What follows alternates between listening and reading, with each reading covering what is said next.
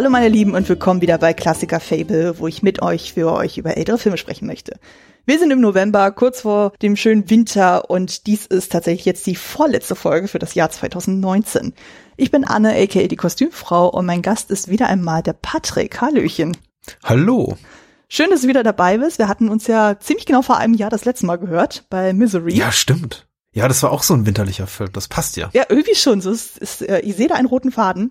Aber wir hatten ja zwischendrin ja auch nochmal das Vergnügen gehabt durch der kleine Rat. Ja, Ver Vergnügen in großen Gänsefüßchen, ja. ja. Zuletzt dann, ja. Wo wir sehr, sehr, sehr, sehr ausführlich dann staffelweise dann Game of Thrones besprochen haben. Es war am Ende echt anstrengend dann so vom Aufwand her, aber das Podcasten zusammen war echt super. Ja, auf jeden Fall. Von daher. Nee, aber ich freue mich schon sehr auf die heutige Folge äh, diesmal hatte ich ja dann die Prämisse gestellt, so ja, dadurch, dass ich jetzt viel bei dir dann auch war, kannst du ja gerne wieder bei mir zu Gast sein und du durftest ja einen Film vorschlagen. Und du hattest ja dann gesagt, so, oh, du möchtest gerne mal was deutlich, deutlich Älteres besprechen, als das, was du jetzt bisher im Podcast dann war. Und mhm. daher steigen wir heute in die 50er Jahre ein. Und zwar reden wir über den Film Sunset Boulevard, im Deutschen auch gerne mal Boulevard der Dämmerung genannt. Ein US-amerikanisches Drama mit Film Noir-Elementen, von 1950 unter der Regie von Billy Wilder. Man kennt ihn von Filmen äh, wie Manche mögen es heißt, den wir auch hier im Podcast besprochen haben, Das Apartment oder Sabrina.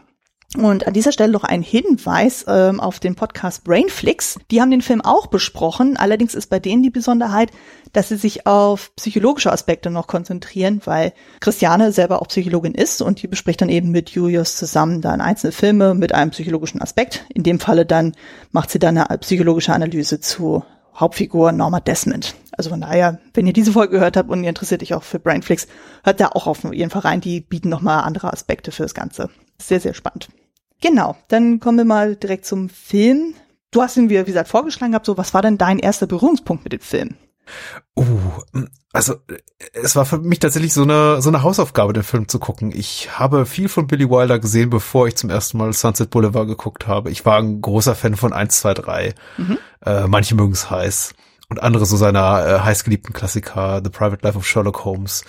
Ähm, da gab es so einiges. Aber mit Sunset Boulevard habe ich mir relativ viel Zeit gelassen und bin eigentlich auch, glaube ich, so erst im Studium drauf gekommen, als es darum ging, einfach große Filmklassiker nachzuholen. Und Sunset Boulevard, es war eben auch so ein Titel, der, wenn es darum ging, die besten amerikanischen Filme aller Zeiten zu benennen, immer relativ weit oben aufschlug. Also in allen großen Listen, insbesondere die des um, American Film Institute, wo es, äh, glaube ich, irgendwie regelmäßig die Top 20 schafft, der, der großen Hollywood-Klassiker.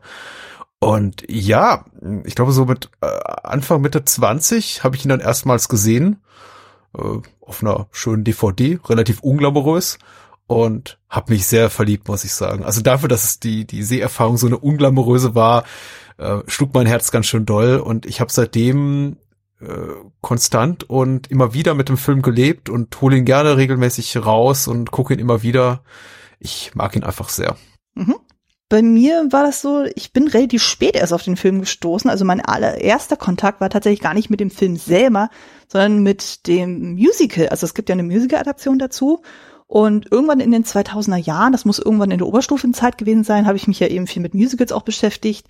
Und da habe ich irgendwann eine Interpretation des Titellieds, also Sunset Boulevard, von Uwe Kröger dann gehört. Und da habe ich erstmal irgendwie hm. Kontakt damit gehabt, wo ich dachte, hm, das klingt ja irgendwie spannend ähm, wusste aber noch nichts über die Geschichte. Und dann habe ich nochmal geguckt, bei Letterbox wann habe ich das erstmal bewusst gesehen.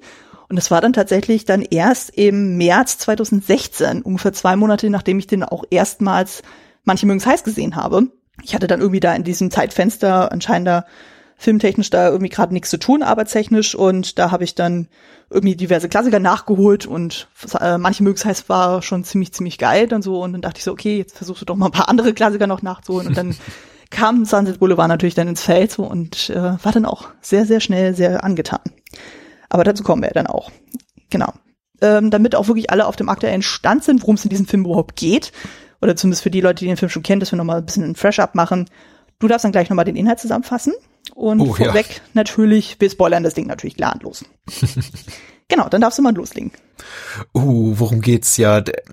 Man sollte meinen, der Film bietet eigentlich keine Überraschung mehr, denn er beginnt ja tatsächlich mit dem Ende. Er beginnt mit der Leiche von Joe Gillis, einem relativ erfolglosen Drehbuchautor, in einem Pool treiben. Gespielt wird Joe Gillis und William Holden und wir hören eben quasi sein, sein Voice-Over, der sagt, na gut, ihr seht mich hier, wie ich tot im Pool treibe und jetzt erzähle ich euch mal quasi, wie es da dazu gekommen ist.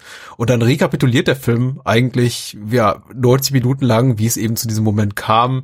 Wir sehen eben Joe Gillis, der von Gläubigern gejagt wird durch Los Angeles, durch Hollywood und sich ja im Zuge einer relativ halsbrecherischen Autoverfolgungsjagd dann äh, rettet in das Haus, in das Anwesen, in die Villa des ehemaligen Sturmfilmstars äh, Norma Desmond, äh, gespielt von Gloria Swanson, und findet dort eine ganz bizarre Welt vor. Eine Welt, der Joe Gillis am Anfang sofort erstmal entkommen will, sich aber dann doch reinlocken lässt, äh, mit der Aussicht, dort vielleicht als, äh, als Drehbuchautor und als Künstler auch wieder Fuß fassen zu können. Die alte Frau wirkt nicht nur verrückt, sie sieht auch nach jeder Menge Geld aus und er lässt sich darauf ein, ja, etwas schräges Verhältnis mit, mit ihr ein. Ähm, sie entwickelt große Gefühle für ihn, er viel weniger, äh, findet sich plötzlich auch in einer neuen Liebschaft wieder. Ähm, es geht so ein bisschen hin und her, die Gefühle eskalieren, kochen hoch. Ähm, er erfährt ganz haarsträubende Sachen, wie zum Beispiel, dass äh, ihr Butler Max, also Gloria Swansons, Norma Desmonds Butler Max, ein ehemaliger auch Regisseur von ihr war, der jetzt als Butler für sie arbeitet, um irgendwie ihre geistige Gesundheit noch zu bewahren, dass sie früher ein großer Star war, mit, mit äh, mit Cecil B. DeMille gedreht hat, den wir auch im Lauf des Films sehen, also Cecil B. DeMille als er selbst, auch eine wunderbare Szene. Und ja, schlussendlich, um es ein bisschen abzukürzen, die Liebe, die Norma Desmond für Joe Gillis entwickelt, wird von ihm nicht erwidert. Er will sich das tatsächlich, er will da tatsächlich sie verlassen, auch ihr Anwesen verlassen und wird auf der Flucht von ihr erschossen, was natürlich ein, für ein riesiges Medienecho sorgt.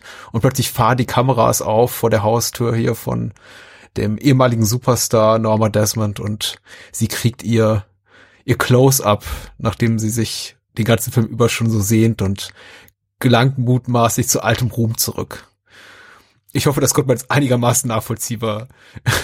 Ja, ja, alles gut. konnte einigermaßen nachvollziehbar machen, was da so passiert. Es ist tatsächlich jetzt so auch beim, äh, ich habe mir das jetzt nicht notiert, sondern so, so frei von der Leber weggesprochen, festgestellt, dass, glaube ich, der große Reiz des Films nicht unbedingt im Plot liegt. Also es ist auch nicht so, das macht der Film ja auch von Beginn an klar, so dass man sagt, oh, wie geht's nur aus? Was, was passiert da wohl? Also man weiß ja im Grunde schon so einigermaßen, woraus hinauslaufen könnte. Es ist tatsächlich ist es mehr charaktergetrieben als äh, vom, vom, von der Storyline. Und ähm, dazu kommen wir dann später auch. Das ist nicht ohne Reiz. Das stimmt, das stimmt.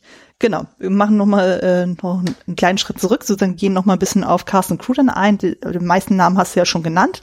Also wir hatten ja eben äh, Gloria Swanson als der ehemalige Stummfilmstar Norma Desmond. Dann haben wir William Holden als der Drehbuchautor Joe Gillis. Das ist der einzige, den ich tatsächlich aus der Riege kannte schon vorher. Der spielt nämlich unter anderem bei zusammen in Paris mit Audrey Hepburn zusammen die Hauptrolle und in mhm. dem Film Sabrina an der Seite von auch Audrey Hepburn und ähm, Humphrey Bogart. Ja, die beiden hatten auch mal was. Also nicht äh, Holden und Bogart, sondern Holden und Hepburn, ja. Ja. Wobei ich echt sagen muss, bei ihm sozusagen, ich tue mich ein bisschen schwer. So, ich habe äh, das überhaupt nicht mehr auf dem Schirm gehabt, dass äh, ich ihn vorher schon mal gesehen hatte, weil ich finde, er hat irgendwie so ein Gesicht, so das vergisst man sehr schnell wieder. Oh, das tut mir so ein bisschen weh. Ich liebe William Holden. Ich ah, finde okay. den ganz toll. Und ähm, er spielt auch die Hauptrolle in The Wild Bunch, in dem Sam Peckinpah-Film. Ähm, er spielt die zweite männliche Hauptrolle in Network, also diesen News-Chef der da seinen armen äh, äh, Moderator triezt und äh, er spielt auch die Hauptrolle in Starlux 17, auch im Billy Wilder Film. Mhm. Ich glaube, den Billy Wilder ein, zwei Jahre später gemacht hat, der auch fantastisch ist. Also bin großer William Holden Fan. Ah, verstehe dann. Gerade so in seinen späteren Rollen. Und natürlich Brücke am River Kwai und so. Also er ist schon so, er schlägt eigentlich in sehr, sehr vielen Klassikern auf. Okay, die, äh, da fehlt mir das Background-Wissen, muss ich äh, ehrlich gestehen. also, muss ich mal nachholen. Genau. Ähm, dann haben wir noch Erich von Stroheim als Norma Desmonds Butler, Max von Meyerling oder Meyerling, je nachdem, wie man es mhm. ausspricht, der auch tatsächlich im realen Leben Regisseur war, der auch schon mal mit Gloria Swanson zusammengearbeitet hat. Dazu kommen wir ja noch. Dann haben wir Nancy Olsen als die Produktionsassistentin Betty Schäfer, die ja dann, wie du schon andeutest, äh, ja quasi die spätere Liebschaft wird von Joe Gillis. Und dann haben wir noch Jack Webb als äh, Gilles Freund und Bettys Verlobter Artie Green. Und dann haben wir noch tatsächlich ein paar Cameo-Auftritte, den besagten von dir schon erwähnten Cecil B. DeVille. ähm, als Regisseur. Dann haben wir noch, äh, wir haben ja dann irgendwann so eine Runde von Bridge-Spielern bei Norma Desmond, die so ein bisschen als Wachsfiguren beschrieben werden und das sind ehemalige Stummfilmstars, nämlich Buster Keaton, Anna Q. Nielsen und H.B. Warner. Zumindest letzten, also Buster Keaton, da werde ich in der nächsten Podcast-Folge ein bisschen was zu ihm sagen. Genau, da, muss ich noch ein bisschen was nachholen. Anna Q. Nielsen kennt man zum Beispiel aus Ein Amerikaner in Paris und H.B. Warner kennt man aus dem Film Ist das Leben nicht schön? Um mal so ein paar Titel zu nennen. Und zur Crew lässt sich sagen, Regie führte, wie gesagt, Billy Wilder. Der schrieb auch das B äh, Drehbuch zusammen mit Charles Brackett. Der war zum Beispiel auch der Produzent bei Der König und ich und The Uninvited. Und D.M. Marshman Jr. Kamera führte John F. Seitz. Äh, Schnitt führte Arthur P. Schmidt der auch bei Manche mögen heißen Sabrina involviert war, zusammen mit Dwayne Harrison. Die Kostüme stammen von Edith Head. Die hatten wir schon mal hier im Podcast. Die hm, war zum Beispiel die hm, hm. Kostümbinderin bei Funny Face auch mit. Hat aber auch, auch Klassiker ausgestattet wie Frühstück bei Tiffany, Alles über Eva, Ein Herz und eine Krone, Sabrina. Ja, ja, ja. Also so auch die äh, Kostümbinderin mit den meisten Oscar-Gewinnen ever. Ever. Also die ist schon eine Ikone. Sie spielt ja auch in den Incredibles-Filmen mit. Ja, genau. Als, ja. Quasi so in Personifizierung von Edna Mode. Die ist super. Genau. Ähm, daher kann man sie auch kennen. Genau. Szenenbild stammte von Hans Dreier, der auch die Uninvited äh, ausgestattet hat. Äh, John Meehan, Sam Comer und Ray Moyer. Und die Musik stammte von Franz Waxman, der zum Beispiel auch die Musik komponiert hat für Rebecca von Hitchcock. Ich weiß nicht, ob ich noch irgendeinen Namen vergessen habe, der relevant wäre. Mir fällt jetzt auch nicht sofort äh, irgendwas auf. Also das war schon relativ komplett. Ich, äh, ich finde das auf jeden Fall beeindruckend, wenn man so das Who is Who sieht, da auch hinter den Kulissen. Das ist schon, also da merkte man schon, dass äh, Billy Wilder, glaube ich, auch so am, am Höhepunkt seiner Popularität damals stand. Also mhm. Waxman, Head, also Brackett, äh, das sind schon, das sind schon sehr, sehr große Namen, also sehr wichtige Namen auch in Hollywood damals gewesen. Ja, das stimmt auf jeden Fall. Genau. Dann kommen wir einmal zur Produktionsgeschichte. Es war auch wieder sehr, sehr viel an Recherchematerial. Ich versuche das ein bisschen kurz zu fassen, sonst artet das dann sehr, sehr schnell äh, aus. Genau. Wie kam es überhaupt zu dem Film? Also das Ganze heißt ja eben Sunset Boulevard und das ist eigentlich im genommen seit 1911 schon ein sehr beliebter Wohnort für Film, äh, äh, Filmschaffende gewesen. Und anfangs war es aber noch so, dass die Wohnverhältnisse noch sehr bescheiden waren. Aber in den 20er Jahren waren dann eben bedingt durch die finanziellen Erfolge in Hollywood immer luxuriöse äh, Häuser dort gebaut worden. Und Billy Wilder, der zu dem Zeitpunkt ja noch in Deutschland gelebt hat, so der interessierte sich schon zu dem Zeitpunkt sehr für die amerikanische Kultur, vor allem für die Filme. Und er floh dann 1933 von Deutschland nach Amerika und zog sogar nach LA und hatte dadurch dann natürlich selber Kontakt eben mit jener Kultur und auch mit solchen Häusern. Und er dachte sich auch so, hm, also in diesen Häusern wohnen ja auch ganz viele von diesen ehemaligen Stummfilmstars, die dann den Sprung von den Stummfilmen zu den Talkies nicht geschafft haben und fragte sich auch so, hm, wie leben die eigentlich heutzutage noch? Und fing dann an, sich so eine Gesch äh, Geschichte über einen längst vergessenen Star dann auch vorzustellen. Und daher ist es nicht verwunderlich, dass dann Norma Desmond dann mehrere Aspekte von realen Stummfilmstars dann in sich vereint, also eben das Thema Einsamkeit, psychische Störung und ähnlichen. Und genau spannend ist ja dann auch so, wie setzt sich eigentlich dieser Name Norma Desmond zusammen. Und es gibt da tatsächlich eine Theorie. Und zwar ist das eine Kombination aus der Stummfilm-Schauspielerin Mabel Normand und dem mhm. Regisseur William Desmond Taylor. Und da war es halt sehr spannend, weil der war wiederum ein enger Freund von Norman und der ist 1922 ermordet worden. Der Fall wurde aber nie komplett aufgeklärt. Ganz, hm. ganz mysteriös. Genau. Ähm, zum Drehbuch. 1948 haben dann eben Billy Wilder und Brackett dann angefangen daran zu schreiben kam aber irgendwann nicht so richtig voran, haben sich dann den Journalisten D.M. Marshman Jr. dazugeholt, weil sie immer mal eine Kritik von ihm gelesen haben, die äh, über einen ihrer Filme dann geschrieben wurde und die fanden die sehr, sehr gut. Und Marshman hat dann eben vorgeschlagen, die Figur von Joe mit einzubauen und dann eben den Fokus auf die Beziehung zwischen ihm und Norma Desmond zu legen. Was natürlich zu dem Zeitpunkt ein sehr, sehr heikles Unterfangen war, weil Zensurbehörde, so eine Liebschaft zwischen zwei Personen, wo der Altersunterschied äh, so ziemlich, ziemlich groß war. Also ich glaube, das wird irgendwie was gesagt von 20 Jahren, was ja auch nicht unerheblich war, insbesondere wenn dann mhm. die Frau auch noch die ältere ist. Und genau, da war es dann so, dass man versucht hat, die Zensur so weitgehend zu umgehen. Und man hat das Ganze dann so gemacht, dass man zum einen einen völlig anderen Arbeitstitel hatte. Man vermarktete das Ganze unter dem Titel A Can of Beans, also quasi eine Dose voller Bohnen. Und man hat nie das komplette Drehbuch eingereicht, sondern immer nur so seitenweise. Und da Billy Wilder schon zu dem Zeitpunkt ein erfolgreicher Regisseur war, haben die von Paramount Studios gesagt, ja, ja, du weißt schon, was du tust, mach mal. Also haben ihn da quasi freie Hand gelassen, wo er auch so denkt, so, hm, okay, hatte er ein bisschen Narrenfreiheit. Und ja, dementsprechend war dann zum Drehbeginn nur das erste Drittel des Drehbuchs fertig. Und Billy Wilder wusste angeblich noch gar nicht, wie das Ding ausgehen wird. Was man sich so, wenn man sich den Film heute anguckt, dann schon fragt, so, hm, es wirkt ja eigentlich schon sehr in sich geschlossen und so könnte man sich gar nicht so vorstellen, dass es dann irgendwie noch nicht so klar war zum Drehbeginn. Genau. Dann gehen wir mal weiter zum Casting.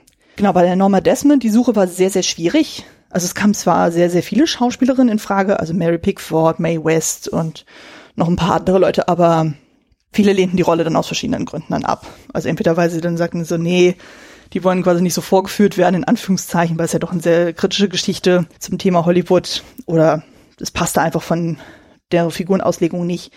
Und dann war es dann so, dass der Regisseur George Cukor ähm, Gloria Swanson vorgeschlagen hat. Und bei ihr war es dann halt so, dass ihre Figur, zumindest von der Geschichte her, der von Norma Desmond sehr, sehr ähnlich war. Weil sie war ja auch ein Stummfilmstar gewesen, war auch sehr, sehr erfolgreich gewesen. Und sie hatte auch den Sprung eben zu den Talkies nicht so wirklich geschafft. Also zu den Filmen eben, wo gesprochen wird. Aber bei ihr war es dann halt so, sie hatte dann stattdessen ähm, das Ende ihrer Filmkarriere akzeptiert und ist dann halt in den frühen 30er Jahren nach New York gezogen und hat dann fürs Radio gearbeitet oder auch dann fürs Fernsehen und dann war sie auch auf der New Yorker Bühne. Also von daher hatte sie dann eine gute Alternative für sich gefunden. Und genau, sie hatte zwar eigentlich keine Comeback geplant, aber war dann doch sehr fasziniert, als äh, Billy Wilder mit ihr dann über diese Rolle dann sprach. Und da gibt's so eine schöne Geschichte, so weil sie hat das dann irgendwie nicht so ganz eingesehen, dafür einen Screentest zu machen, weil sie meinte dann irgendwie so, ja, ich habe doch schon 20 Filme für Paramount gedreht, so warum soll ich nochmal einen Screentest machen? Also passte ja auch irgendwie sehr zu ihrer Figur und eben Kukor, also der Regisseur, der hat sie quasi dazu genötigt, das zu machen. So von wegen so, selbst wenn du zehn Screentests machst, ist es mir egal, mach sie gefällig, sonst erschieße ich dich höchstpersönlich. Und da er so viel Engagement für dieses Projekt gezeigt hat, war sie dann doch überzeugt und hat dann gesagt, okay, ich mach's dann. Und genau, bei Joe Gillis, da war eigentlich der Schauspieler Montgomery Cliff vorgesehen, aber der ist kurz vor Drehbeginn abgesprungen. Das ist natürlich sehr, sehr uncool. Angeblich äh, war er der Meinung so, er war vorher in einem Film The Harris von 1949 zu sehen. Da hat er auch irgendwie die Rolle eines jungen Mannes gehabt, so der mit einer älteren Frau zu tun hatte und war der Meinung so, das hätte er nicht so überzeugt rübergebracht. Aber viel naheliegender ist wahrscheinlich, dass er zu dem Zeitpunkt selber eine Affäre hatte mit einer älteren Frau, mit der Sängerin äh, Libby Holman. Und das man wahrscheinlich dann, es war ihm wahrscheinlich dann zu heikel gewesen, dass dann quasi das, was im Film passiert, zu sehr dem ähnelte, was er gerade privat so durchmacht. Man weiß es nicht. Naja, dementsprechend war dann William Holden dann eher der Plan B. Und der hatte ein Jahr erzählt zuvor in Golden Boy von 1939 sein Debüt gefeiert und ja, er war dann wiederum sehr, sehr begeistert vom Drehbuch und sagte dann auch zu. Beim äh, Erich von Stroheim wie gesagt, er ist auch ehemaliger Filmregisseur dann gewesen, also ähnlich wie seine Figur dann auch, Max von Meierling. Und das, die überlegen so, okay, was hat es mit diesem Nachnamen Meierling auf sich?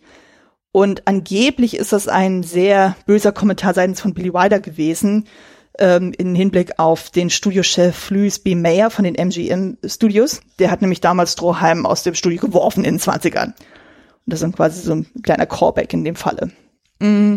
Genau, bei Betty Schäfer, also eben dann die wichtige Nebenrolle dann auch in dem ganzen äh, Quartett, da ist es dann so, da hat man sich halt bewusst für eine Newcomer entschieden, weil es sollte einfach ein Kontrastbild geschaffen werden zwischen dieser sehr glamourösen nochmal Desmond und dann halt äh, da ein Kontrast dazu sollte halt eine sehr junge, normale, unverbrauchte Frau dann stehen. Und da war es dann so, dass sogar Cecil B. DeMille sie selber vorgeschlagen hatte. Er hatte sie eigentlich in Betracht gezogen für den Film Samson und Delilah der sogar hier in diesem Film zu sehen ist. Und sie aber auch meinte so, nee, sie passt da überhaupt nicht rein so. Und da hat äh, Demille dann einfach gesagt so, ja, warum sprichst du nicht für Sunset Boulevard dann vor? Und das passte dann wie die Faust aufs Auge. Und genau, bei den Cameos dann so nochmal zu Cecile Demille. Da ist halt das Spannende, er hat damals Gloria Swanson tatsächlich zum Star dann gemacht. Und die Szenen, die man in den Paramount Studios sieht, das ist das Originalset von Samson und Delilah, was man da ähm, abgefilmt hat. Und dieser Ausspruch, dieses Young Fella, was man, äh, wie er dann quasi Norma Desmond nennt, das ist der Original-Nickname von äh, Gloria Swanson gewesen. Das hat er da auch mit eingebaut. Fand ich auch irgendwie sehr, sehr charmant. Irgendwas noch zur Vorproduktion, was wichtig wäre von deiner Seite?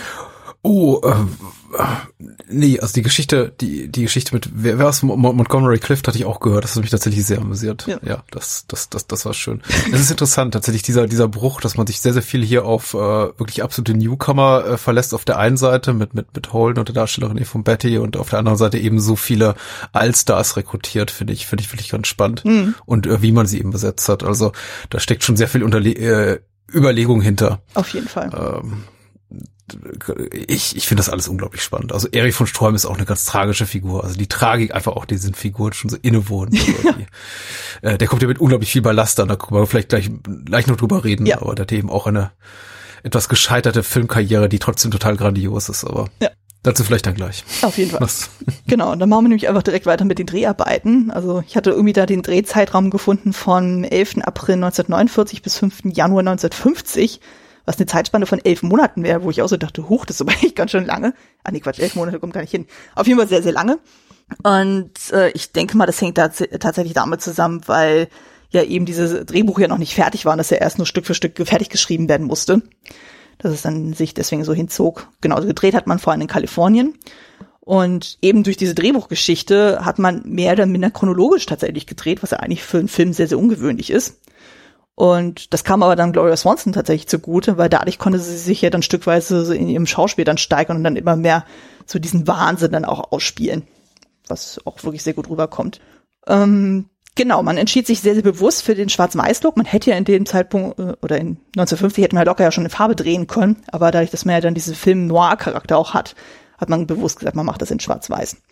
Und da fand ich Beispiel auch spannend dann für die Innenaufnahmen. Da war es dann so, dass dann der Kameramann John Seitz dann vor jedem Take immer so ein bisschen Staub vor die Kamera geworfen hat, um so diese Muffigkeit besser darzustellen. Denkt man sich auch so, wow, okay, heutzutage will man mit dem Hazer durch die Gegend laufen oder sonst irgendwas machen. Aber so kann man das natürlich auch lösen. Ähm, sehr, sehr geil finde ich ja auch dann eben die besagte Eingangsszene mit dem Pool, weil ich denke mal, viele kennen dieses Bild dann auch so, dass dann eben quasi so von der Froschperspektive aus vom Boden des Pools dann nach oben geguckt wird. Man sieht dann halt eben John Gillis, wie er da so in, äh, tot da in den Pool schwimmt und über ihm stehen dann die ganzen Polizisten und begutachten ihn. Und das war so ein Bild, so was Billy Wilder unbedingt haben wollte. Er hat gesagt, so, das ist ein geiler Shot, den will ich unbedingt haben. Ja, technisch ein bisschen schwierig umzusetzen. Also man hat tatsächlich versucht, so Unterwasserkonstruktionen zu bauen, aber das funktionierte vorne und hinten irgendwie alles nicht. Und die Lösung war dann relativ simpel. Man hat dann innerhalb dieses ähm, Studiowassertanks, den man benutzt hat, einfach unten auf dem Boden einen Spiegel hingelegt und hat dann quasi einfach die Reflexion des Spiegels abgefilmt von oben. Wo ich auch so denke, so, wow, okay. also, manchmal sind die einfachsten Lösungen doch die genialsten. Mhm. Und ähm, genau, ähm, was auch sehr schön ist, ist ja dann, es gibt ja irgendwann mal die Szene, wo sich ja dann Joe und Norma dann einen ihrer Filme angucken in ihrem privaten Heimkino. Und da wird dann ein Originalfilm von Gloria Swanson gezeigt, nämlich Queen Kelly.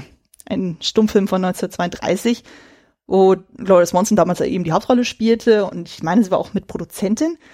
Und der war tatsächlich unter der Regie von Erich von Stroheim entstanden und es ist auch echt lustig, weil er selber hat diesen Film vorgeschlagen, da einzubauen. Wobei, wenn man sich ein bisschen mit der Geschichte dieses Films auseinandersetzt, dann merkt man schon so, oh, der ist auch nicht unproblematisch. Also was da beim Dreh abgegangen ist, ist schon echt abenteuerlich.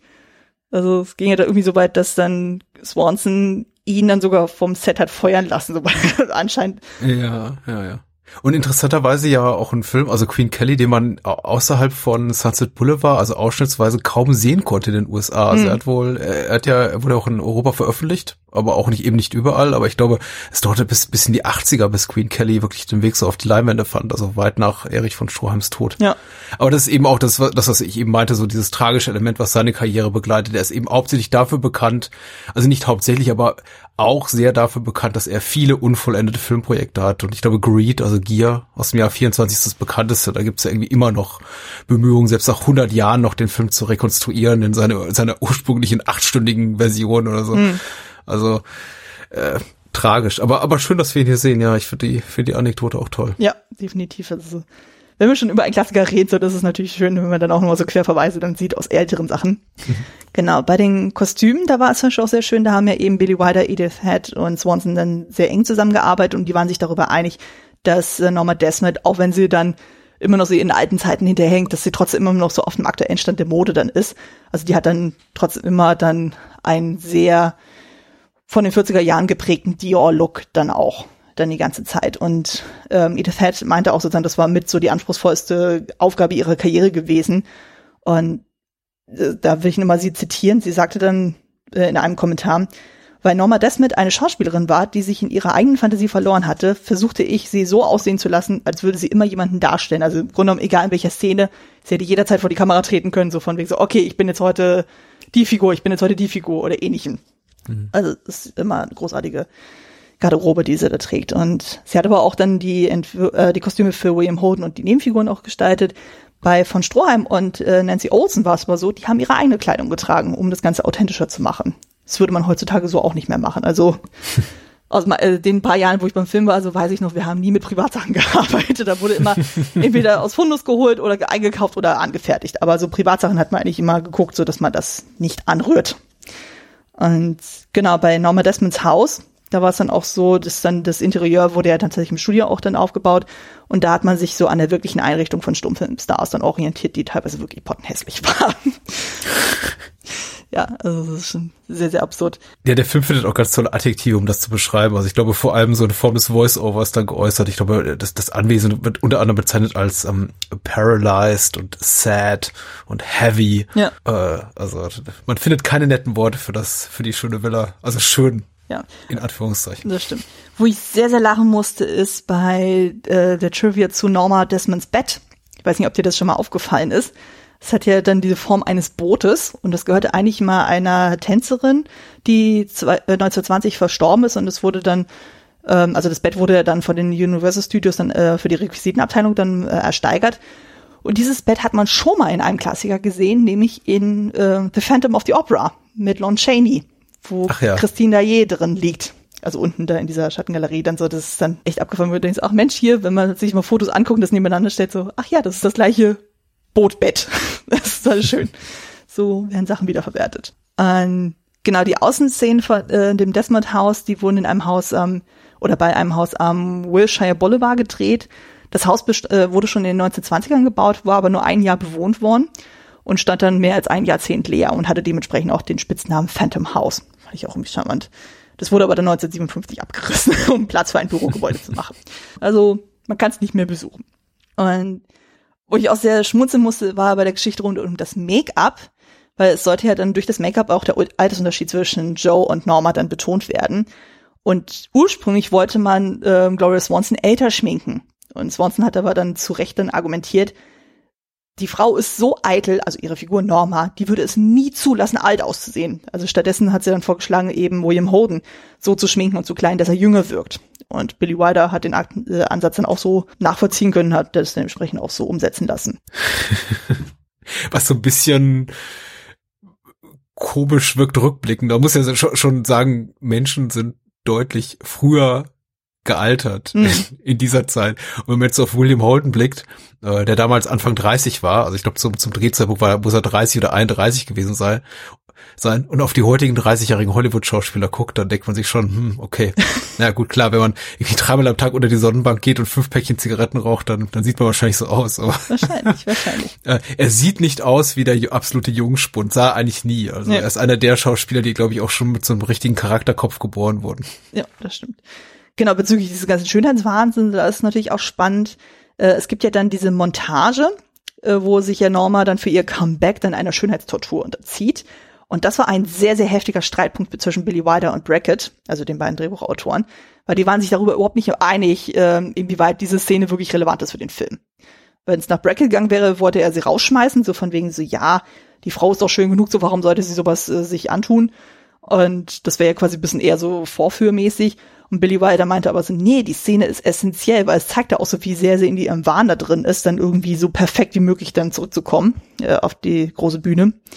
Und dementsprechend konnte er sich dann auch durchsetzen. Und dieser Streit hat letztendlich dazu geführt, dass er und Brackett seitdem keinen Film mehr zusammen gemacht haben. Also es war dann ihre letzte Kooperation ja, so kann es natürlich auch gehen. Und ja. Nee, er hat sich dann Jahre später, glaube ich, negativ geäußert, was mich so ein bisschen überrascht hat, weil es, glaube ich, hieß, das ist zumindest das, was ich damals über den Film gelesen hatte, dass sie so im Guten auseinandergegangen sind, dass sich einfach Billy Wilder nicht mehr bei ihm gemeldet hat. Das habe ich auch aber irgendwie gelesen, ich glaube, aber in so einem in so einem Interview spät in seiner Karriere sagt er dann, ja, eigentlich war es nie mehr so dasselbe, nachdem Billy weg war. Und das war, klang dann doch schon so ein bisschen, tat mir so ein bisschen leid rum. Wobei man echt sagen muss, Brackett hat tolle Sachen gemacht und ich, ich darf das vielleicht verraten. So, wir hatten ja kurz überlegt, über welchen Film wir sprechen und ein anderer heißer Kandidat war die Reise zum Mittelpunkt der Erde, mhm.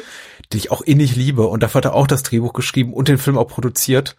Und allein dafür weiß ich nicht, kann ich das nicht ganz glauben, dass es nur noch nur, nur bergab ging, weil den Film hat er zehn Jahre später gemacht und der ist auch fantastisch. Wie gesagt, er war danach auch sehr als so Produzent auch aktiv ist von daher. Ja, total, äh, Titanic und er hat wirklich sehr erfolgreiche Sachen gemacht, also ich weiß nicht, ich glaube auch ein bisschen gekränkte Eitelkeit, weil es, es fällt immer schon ein bisschen schwer damit zu gehen, also emotional, wenn ich so Menschen sehe, die auf Ruhm und einem und Millionen Dollar hocken und sagen, ah, weißt du, hm.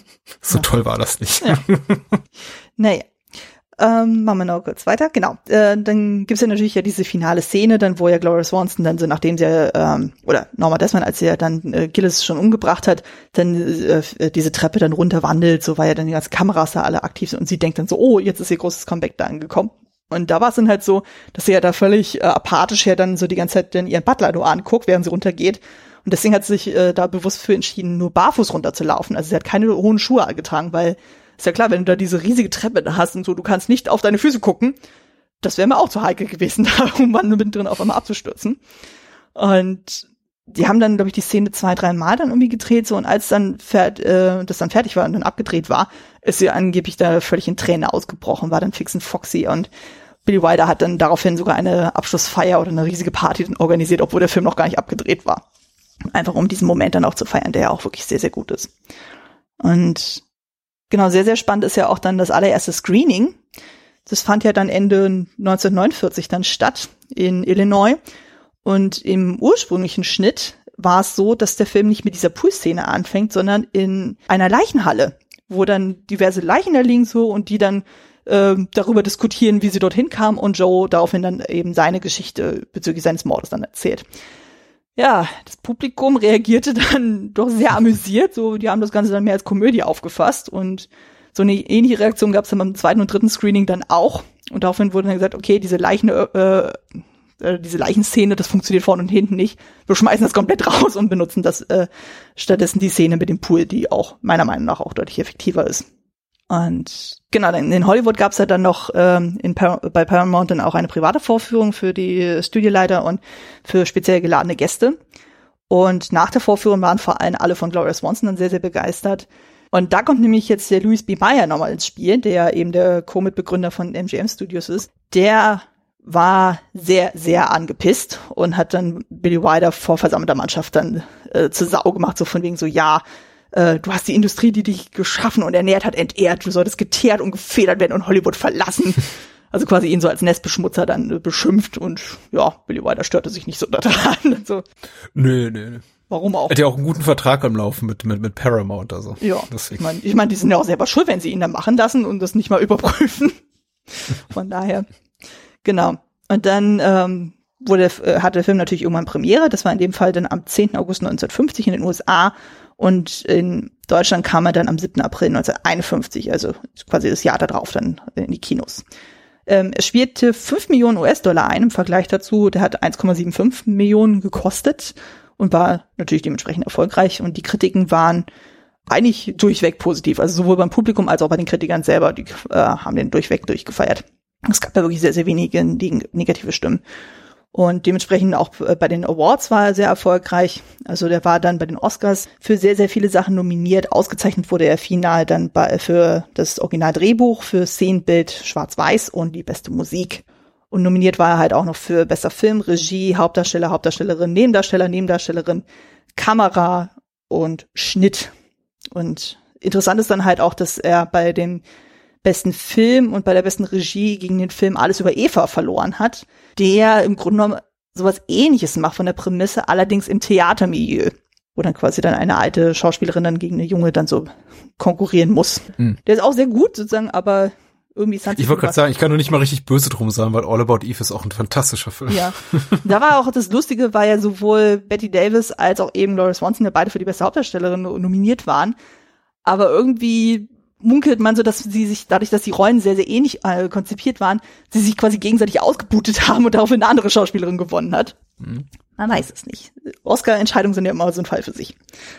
Ähm, genau, aber dann bei den Golden Globes wurde sie dann tatsächlich ausgezeichnet. Auch der Film wurde ausgezeichnet im Bereich Drama und Regie gewann dann ebenfalls sowie die Musik und war auch noch nominiert für Besser Nebendarsteller, Drehbuch und Kamera. Und dann gab's noch diverse weitere Auszeichnungen und Nominierungen, aber das sind so die wichtigsten. Und spannend fand ich ja auch so, dass äh, Billy Wilder und Brackett nach der Veröffentlichung zweimal verklagt wurden, weil sie angeblich Sachen dann aus dem Film oder aus den, die Idee zum Film dann angeblich von anderen Drehbüchern geklaut hätten. Aber beide Male wurde die Klage abgewiesen. Weil im Grunde genommen weiß man ja selber sozusagen, man erfindet das Rad nicht neu. Von daher, dass dann gewisse Sachen sich dann wiederholen, ist ja naheliegend. Und äh, genau, Gloria Swanson konnte an den Erfolg von Sunset Boulevard nicht mehr anknüpfen. Also sie hat zwar dann danach immer noch Angebote bekommen, aber im Grunde genommen alles, äh, alle Rollenangebote, die sie dann kam, wirkten immer wie so billige Imitationen von Norma Desmond. Und da hat sie auch gesagt, so, nee, darauf habe ich keinen Bock, dann so, so Typecasting muss nicht sein. Und daraufhin hat sie sich endgültig aus dem Filmgeschäft zurückgezogen und trat dann nur noch fürs Fernsehen und für die Bühne dann auf. Und genau, das fand ich auch ironisch dann so, dass dann Erich von Stroheim sich sehr negativ über den Film geäußert hat, also im Sinne von, ja, also er bereut sein, äh, oder der hat dann seine Beteiligung an dem Film bereut und hat auch so, so ja, irgendwie ja diese äh, diese verdammte Butler-Rolle. Also war er offenbar nicht ganz so glücklich damit. Fand ich ja auch irgendwie ein bisschen ironisch. Aber gut. Ja. Genau, ein wichtiger Punkt dann noch eben, ich hatte ja anfangs erwähnt, es gibt ein Bühnenmusical. Und die ersten Pläne für eine äh, Musical-Adaption gab es schon tatsächlich in den 50ern, angesprochen von Gloria Swanson selbst. Das Ganze scheiterte aber an Paramount äh, wegen der Rechte am Stoff. Und daraufhin dauerte das bis in die 90er Jahre noch, bis es dann nochmal aufgegriffen wurde. Und da waren dann federführend Andrew Lloyd Webber, Don Beck und Christopher Hampton. Und da wurde das Ganze dann 1993 in London uraufgeführt, 1994 in, am Broadway. Und am Broadway war sogar Glenn Close in der Hauptrolle zu sehen. Und genau, dann quasi so der Rückschluss zu heute. Ähm, der letzte Stand, den ich habe, ist von März 2019. Es ist tatsächlich von diesem Musical ähm, eine Filmadaption geplant, eben auch mit Glenn Close in der Hauptrolle. Unter der Regie von Rob Ashford, der damit dann sein Filmregiedebüt feiern wird. Und der hatte zuvor fürs Fernsehen Sound of Music und Peter Pan als Live-Theater-Performance mhm. inszeniert. Bin sehr, sehr gespannt, mhm. weil ich meine, mich zu erinnern, jetzt in der diesjährigen Oscar-Diskussion war ja die Überlegung so von den, ja, ob Glenn Close jemals nochmal eine Chance haben wird, irgendwie mal einen Oscar ja. zu gewinnen das wäre vielleicht jetzt ihre Chance dann so, wenn der Film dann so, also die wollen jetzt anscheinend jetzt im Herbst drehen, also demnach müssten die ja jetzt in der äh, Drehphase sein. Mal gucken, ob das was ja. wird. Wir lassen uns überraschen. Ja. Glenn Close versucht so verzweifelt seit einigen Jahren, also es ist fast schon so ein bisschen, äh, man beobachtet das Ganze mit so einer leichten Fremdscham, muss man sagen. Wobei sich, sich jetzt zuletzt bei, ich glaube, The Wife, also die Frau des Nobelpreisträgers, war, glaube ich, so ihr letzter harter Versuch, da äh, an Oscar ranzukommen. Das war schon okay. Also da hat sich einigermaßen gut gehalten, auch wenn sie, glaube ich, ein Interview gegeben hat, wo sie gesagt hat, ich, ich will das Ding jetzt, ich brauche das. Hm. Aber irgendwie so ein paar Jahre zuvor hat sie Albert Knobs gemacht, diese. Ja, ich erinnere mich, den kenne ich sogar. Und ja, und das war, das war schon sehr anstrengend, weil das war so eine Rolle, die schrie nach, gib mir doch das verdammte Ding. ich will das, ich will das im Regal stehen haben. Ich habe mich als Mann schwenken lassen. genau.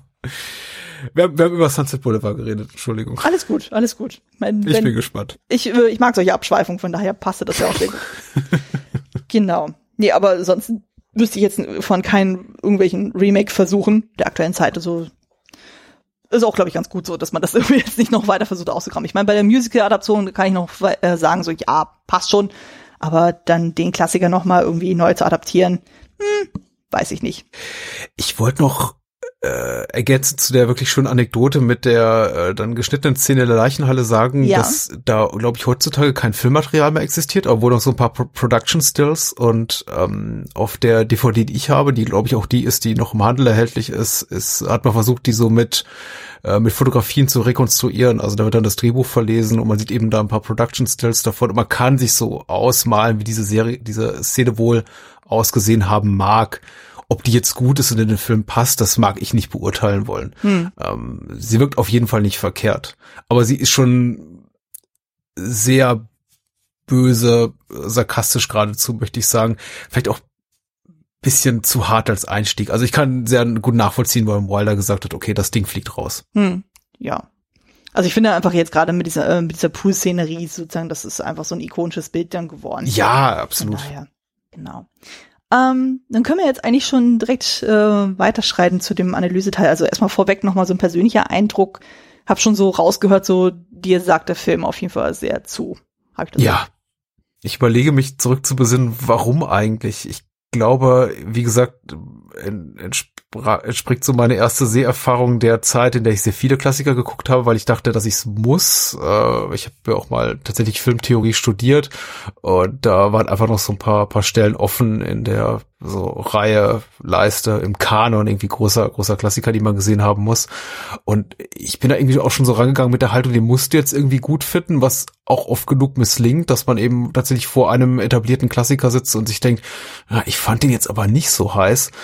Und äh, Sunset Boulevard hat mich in der Hinsicht wirklich erleichtert, weil das war wirklich ein Film, der mich äh, komplett angesprochen hat. Ich glaube auch aufgrund seiner Vielfältigkeit, weil er sich nicht so eindeutig in der Schublade stecken lässt. Also ich habe öfter mal gelesen, ja, hat so Züge eines Noirs, ist auch irgendwie ein Thriller, eine Romanze, ein Drama, aber dann eben auch wieder da was komödienhaftes, also ist auf jeden Fall eine, ein satirischer Stoff. Und ja, das stimmt alles und alles nicht so richtig. Hm. Ähm, das hat mich tatsächlich sehr, sehr angesprochen. Also erstmal so diese tonalen Sprünge, die der Film hat. Überhaupt bin ich ein großer Fan davon, wenn Filme sich nicht klar kategorisieren lassen. Ich finde es immer so ein bisschen schade, wenn Filme ungefähr in den ersten fünf bis zehn Minuten preisgibt, was er ist und dann niemals mehr davon abweicht, also komplett vergisst, mich zu überraschen. Und dann zum anderen ist natürlich, zum, zum anderen ist natürlich das technische toll, sowohl auf schauspielerischer Seite wie jetzt auch inszenatorischer Seite ist da wirklich, ähm, da merkt man die, ich glaube im Englischen sagt man die feuern aus allen Kanonen hm. so, oder aus allen Zylindern. Das ist, äh, da merkt man, da ist äh, kein, kein Fehltritt dabei, da greift keiner da, da, daneben. Das Drehbuch ist, hat, hat, hat kein Gramm Fett. Jeder, jede Pointe sitzt, jeder Satz sitzt, jeder Schauspieler hat irgendwie komplett seine Figuren, seine Dialoge verinnerlicht. Äh, Kameraschnitt, Musik, Kostüme, das ist alles toll. Und ich glaube auch so, ja, sinnbildlich für wirklich so die, die alte Hollywood-Studio-Ära auf, auf der Höhe ihrer Kunst. Äh, das äh, hat mich einfach sehr angesprochen. Ja, ich kann da nur wenig dazu ergänzen. Also mir ging es ja dann ähnlich, als ich den Film dann gesehen hatte. Also ich hatte ihn ja, wie gesagt, bewusst gesehen gehabt, so nachdem ich ja ähm, Some Like It Hot dann gesehen habe, so die ich auch schon sehr, sehr stark fand und man weiß ja einfach von Billy Wilder, also wenn er irgendwas schreibt, dann schon dann sehr, sehr bewusst und so und da durfte man auch nicht großartig davon abweichen in irgendeiner Form. Und es ist einfach so on point und es ist einfach so ein schöner, starker, aber auch teilweise sehr böser Film. Also gerade wenn man sich eben äh, anguckt, wie er auf Hollywood dann blickt und wie da mit den Leuten umgegangen wird. Und Gloria Swanson spielt das ja wirklich herausragend. Also es sind teilweise so ikonische Bilder auch drin, wie eben diese Pool-Szene oder wo sie ja dann in ihrem Privatkino da steht dann so und von diesem ähm, Projektor dann irgendwie angestrahlt wird oder wo sie diese Treppe runterschreitet. Das ist einfach so every frame a picture mäßig, dann so, das ist schon sehr, sehr, sehr gut gemacht und so und also da geben wirklich alle so ihr Bestes und ich finde das wirklich sehr, sehr herausragend. Also man, wie du schon sagst, so man ist ja immer ein bisschen vorsichtig, wenn es halt so, okay, das ist ein Klassiker, aber ich bin ja wirklich ja ohne Erwartung an den Film rangegangen. So, ich wusste nur eben nur Billy Wilder, super, passt schon. Und war auch dann völlig weggeblasen, wo ich dachte, boah, also das war für mich sofort irgendwie ein viereinhalb von fünf Sterne Kandidat mindestens. Also das ist schon, wir hatten ja vorhin im Vorgespräch einmal über Sternebewertung gesprochen, aber das war wirklich so ja, eine, wo ich ja, dachte ja. so, boah, also das ist wirklich so Crème de la Crème ich nehme das mit den Sternebewertungen hier auch nicht ganz so ernst. Also es gibt viele Arten von Drei-Sterne-Filmen. Es gibt Drei-Sterne-Filme, die einfach nur mittelmäßig sind und die äh, solche, die vielleicht einfach durchwachsen sind oder die Sachen vielleicht besonders gut machen, aber einen persönlich nicht ansprechen. Also da, da gibt's ja durchaus noch Varianzen, deswegen sehe ich hm. das immer so ein bisschen vorsichtig. Aber tatsächlich für mich auch, muss ich sagen, nicht hundertprozentig perfekt. Äh, wenn ich eine Wertung dazu abgeben müsste, dann eben auch wahrscheinlich viereinhalb von fünf mhm. Sternen, weil ich glaube, so ein richtig großer Herzensfilm ist es nicht oder wird es niemals sein. Ja. Dafür ist aber eben auch zu etwas zu ironisch distanziert. Also man merkt eben schon, dass er mit einem, ich glaube, er liebt seine Figuren. Brackett und Wilder lieben ihre Figuren und die Schauspieler natürlich auch. Aber es ist natürlich ein, ein Kommentar auf das äh, auf das Hollywood-Geschehen, auf die damalig aktuelle Hollywood-Historie und die Art und Weise, wie mit ihren ja ehemaligen oder Verflossenen umgegangen wird. Und dadurch hat es natürlich auch schon so so so einen gewissen gewisser Zynismus liegt dem Ganzen natürlich inne. Und das macht es natürlich immer so ein bisschen schwer, sich komplett in die Figuren zu verlieben. Mhm. Weil die sind äh, nicht ohne Macken. Also das ist jetzt milde ausgedrückt bei, wenn man auf die Figur wie Norbert Desmond blickt. Aber äh, man, man sieht es ja doch immer insgeheim danach, zumindest geht's mir so, dass man sich wirklich so in die Figur verliebt und mit irgendjemandem richtig mitfiebern kann. Und da gibt's eben ganz wenige. Gut, könnte man sagen, Artie und Betty sind unglaublich nette Leute. Ich glaube, es wird ja auch einmal kommentiert, was Artie für ein netter Typ ist. Und man könnte sich ja theoretisch auch, die, ich wäre unglaublich gerne mit dem befreundet. Mhm. Aber die bleiben beide so ein bisschen zu blass, um, um richtig mit ihnen mitzufiebern, weil die beiden eindeutigen Protagonisten sind eben äh, Norma und ähm, Entschuldigung, Joe. Äh, und die, ja, die sind schwierig. Das sind schwierige, sehr, sehr komplexe Figuren. Hm. Und äh, lange Rede, kurzer Sinn, äh, toller Film, aber für mich tatsächlich eher so auf einer intellektuellen als auf einer emotionalen Ebene. Mhm. Ja, gehe ich völlig damit. Genau, dann können wir aber auch schon direkt so in äh, die inhaltliche und äh, stilistische Analyse auch dann darüber gehen. So, was sind denn für dich so Themen, die für dich so am meisten hervorstechen? Also du hattest ja schon diesen zynischen Blick auf das System Hollywood dann angesprochen.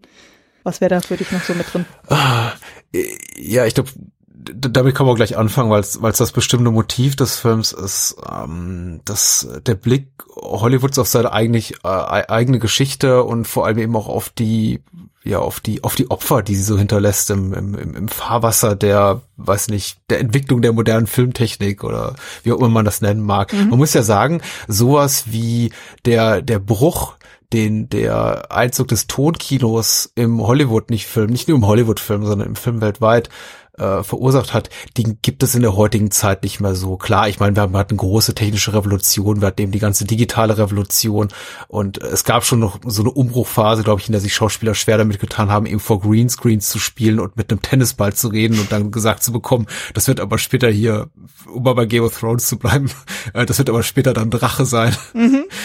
Äh, liebe Emilia Clark. Äh, das gab's auch, aber ich glaube, das war weniger hart als das, was eben der Tonfilm verursacht hat, nämlich wirklich zu Teilen dafür gesorgt, dass Leute einfach ihren Job verloren. Mhm. Äh, Menschen, die vielleicht keine adäquate Stimme hatten oder ihre Schauspielkunst eben nicht von diesem sehr expressionistischen Spiel zu einer eher ja zurückhaltenden Art und Weise des Spiels äh, im, in der Tonfilmära da darüber retten konnten.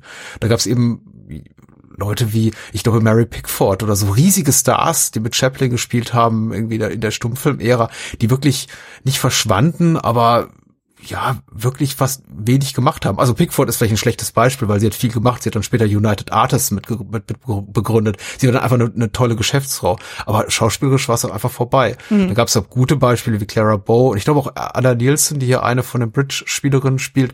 Die haben es tatsächlich ganz gut geschafft, auch trotz oder mit ihrer Stimme sich in, in die Tonfilm-Ära rüber zu retten. Aber eben an vielen Stellen hat's, hat's, hat's wirklich wehgetan, glaube ich. Und eine eben dieser, dieser tragischen Figuren ist, ist Norma Desmond hier in äh, Form von Gloria Swanson. Ähm, die, äh, ja, Wilder zum einen porträtieren will und zum einen auch, ich weiß nicht, mh, hm, also er will sich nicht über sie lustig machen. Er, er, er hat sie schon gerne, aber er nimmt sie natürlich als Dreh- und Angelpunkt äh, zu sagen, äh, ich erzähle euch was über über, über das Hollywood-Kino, über die Geschichte unserer tollen Stadt, äh, unseres unseres tollen Systems, was ihr nicht gern hören wollt. Aber ich mache das eben mit Leuten, mit Menschen, die ihr liebt. Ich mache das eben mit ehemaligen, die ihr liebt, mit tollen Jungstars, die ihr liebt, mit äh, großen, großen Stars wie Cecil B. DeMille, der gefühlt jedes zweite große, jeden zweiten großen Historienschicken äh, zwischen den 20er und 50er Jahren gedreht hat in Hollywood. Ähm, und ähm, ich mache es aber so, dass es eben weh tut. Und ähm, ich versuche jetzt mal zum Punkt zu kommen. In, in, in, in dem Kontext, also dass er eben wirklich so so einen harschen Film macht über das Hollywood-System, überrascht mich immer so ein bisschen, also immer wieder, wenn ich den Film gucke, dass der aus dem Jahre 1950 stammt, weil ich hätte eher sowas erwartet, naja, fünf bis zehn Jahre später, mhm. aber nicht so so nah dran. Es wäre ja vergleichbar damit, wenn wir heute einen Film machen würden über, weiß ich nicht, über über über den Einzug der der digitalen Tricktechnik ins Hollywood-Kino, das, das Verschwinden des Celluloids des Films, der, der filmischen Haptik und, und den, den Umstieg irgendwie auf, auf digitales Filme machen. Und ähm, damit richtig irgendwie hart ins Gericht gehen würden und würden irgendwie die ganze Riege von Hollywood-Stars alt und jung auffahren, um dem Ganzen mal so richtig um auf das Ganze richtig mal einzuprügeln. Äh, und das wird natürlich kein Mensch machen. Also nicht mit so einem großen Studiobudget, wie es jetzt Billy Wilder damals gemacht hat. Und in dem Kontext überrascht mich, dass der Film so früh gemacht wurde. Hm. Weil das war zu dem damaligen Zeitpunkt gar nicht so lange her alles. Nee, das stimmt. Ähm, sehr, sehr progressiv, sehr hart und komplett im Widerspruch zu dem, was heutzutage oft, was gerade gerade so im Hollywood-Kino passiert oder in, in, in, in Kino anderer Nationen auch, dass wir so eher so nostalgisch auf die 80er, 90er Jahre jetzt zurückblicken und sagen, ach cool, war das nicht damals eine coole Zeit? Und irgendwie anfangen, Filme und Serien aus der Zeit zu emulieren oder Remakes davon zu machen. Mhm. Also insofern war Billy Wilder 1950 weiter, als wir es an, äh, oder Hollywood-Filmmacher es heute an, an vielen anderen Stellen sind. Ähm, und das finde ich schon spannend. Also sehr mutiger Film für die damalige Zeit. Auf jeden Fall. Also das ist auch interessant. Also du hattest ja eben den, äh, den Sprung ja äh, ähm, angesprochen, so von den Stummfilmen zu den Talkies. Ähm, wo ich auch immer sehr dran denken musste, als ich den Film jetzt nochmal geschaut habe, waren ja so Filme aktuell oder die man ja auch heutzutage kennt, wie eben Sing in the Rain und The Artist, die ja genau eben diesen Übergang mhm. ja auch thematisieren, aber halt auf eine völlig andere Weise. Weil eben bei die Artist, das ist ja auch quasi ein Stummfilm sozusagen, der das dann eher auf einer Dramaebene dann erzählt, wo aber auch irgendwie gezeigt wird, wie ein Stummfilmstar dann irgendwie sich da total schwer tut und da hingegen eine junge Frau, die dem Ganzen offen steht, dann auf einmal brillieren kann, weil sie merkt, oh super, hier, ich adaptiere das für mich und nutze das dann auch. Und bei Sing in the Rain wird das ja, ja, vielleicht auch ein bisschen sarkastisch dann irgendwie aufgezogen, aber nicht so böse wie jetzt hier bei Sunset Boulevard. Aber es, es ist der wesentlich nettere Film. Ja. Ja, ja. Und der ist ja auch nur zwei Jahre später rausgekommen, wenn ich mich richtig entsinne.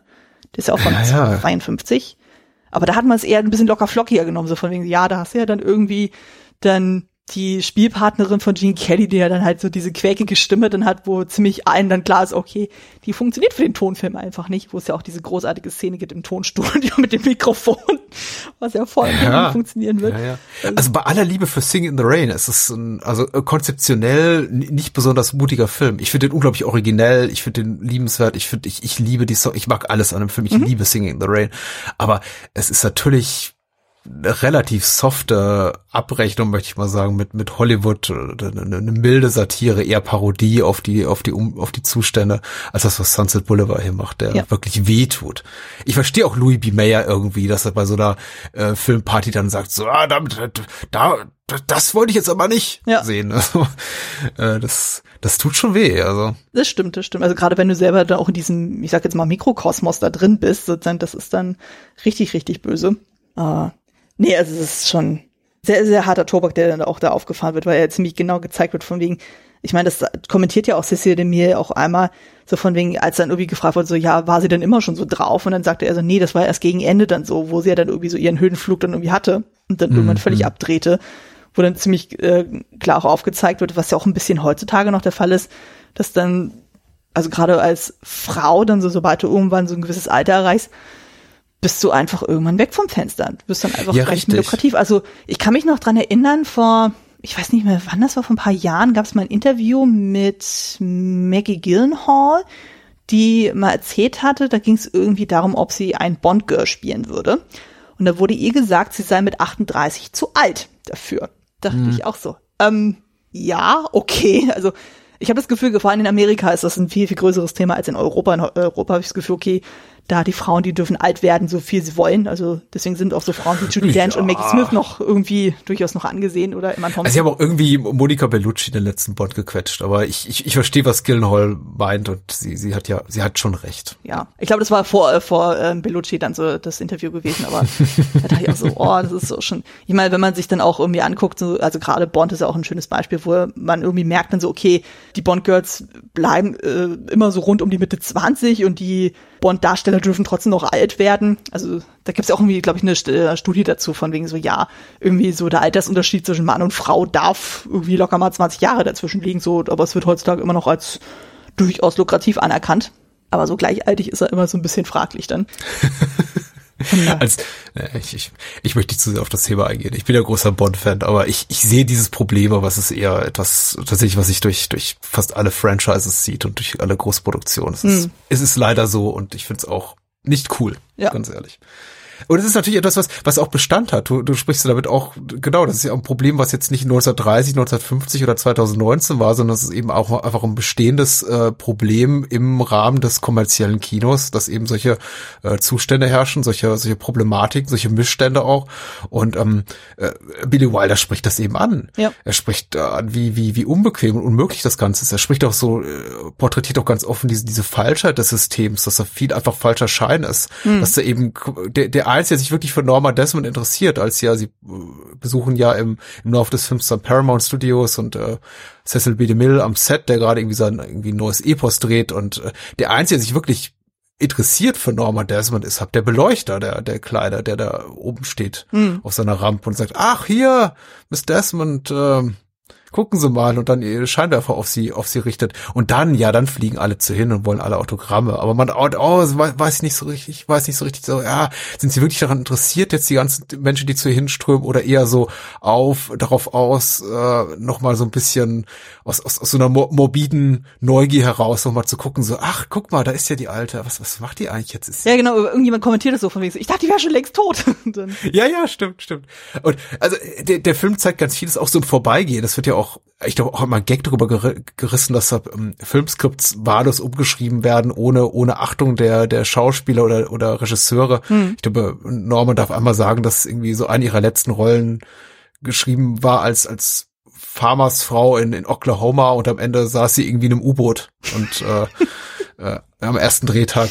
Und äh, also Schauspieler werden auch nicht geachtet oder die Kunst wird nicht geachtet. Das mhm. lässt sich, glaube ich, auch auf andere Disziplinen übertragen. Da geht's gar nicht nur ums, um, um die Schauspielerei.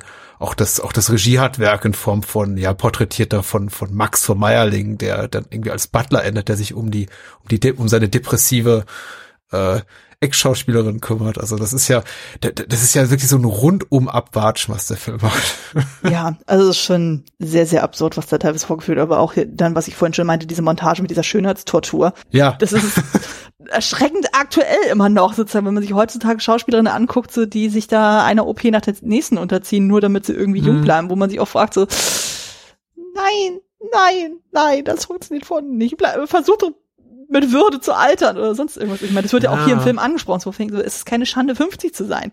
Und, und, und es bessert sich auch nicht wirklich. Ich habe das Gefühl, es wird heute, ähm, es gibt keine Möglichkeit, das tatsächlich offen anzusprechen. Es findet kein offizieller, äh, kein wirklich öffentlicher äh, Diskurs statt über über diese Problematik, über diesen Missstand, mhm. äh, weil ich ich wünschte eben auch Schauspielerinnen, aber auch zu dem Schauspieler müssen sich nicht diesen diesen weiß nicht, dieser, dieser Herausforderung stellen müssen oder gerecht werden, unmögliche Körper und unmögliche Gesichter zu haben, selbst doch in, in, in höherem Alter. Mhm. Aber man redet eben auch nicht so wirklich drüber. Und nee. das, das tut eben Wilder so. Also nicht in der Form so, so gerade heraus, wie er es vielleicht gerne getan hätte. Ich glaube, dafür wäre auch das, das Haze Office zuständig zu sagen, nee, du weißt, alles kannst du auch nicht machen in diesem Film. Mhm.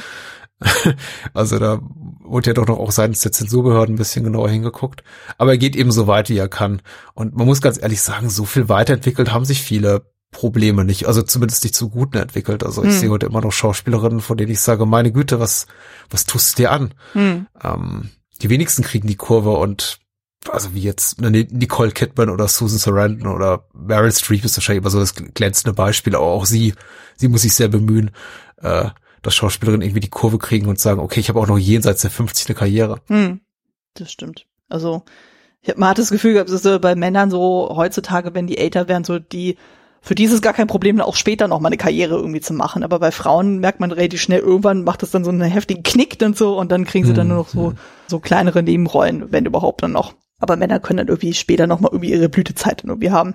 Wie so ein alter ja. Wein. Aber gut, das führt dann auch schon zu weit. Dann Nee. Ja, ja. Von daher. Es ist schwierig, das zu verallgemeinern, aber wie, wie, wie jedes Thema, wie bei jeder Haltung kann man immer Gegenargumente finden. Es gibt natürlich auch jede Menge Schauspieler, die einfach verschwinden, weil sie sich überlebt haben, weil es heißt, okay, du warst mal als Teenager oder Twen interessant, hm. lieber, was weiß ich, Corey Feldman, lieber Christian Slater, lieber was weiß ich, ähm, und jetzt will ich keiner mehr, aber naja. Nee.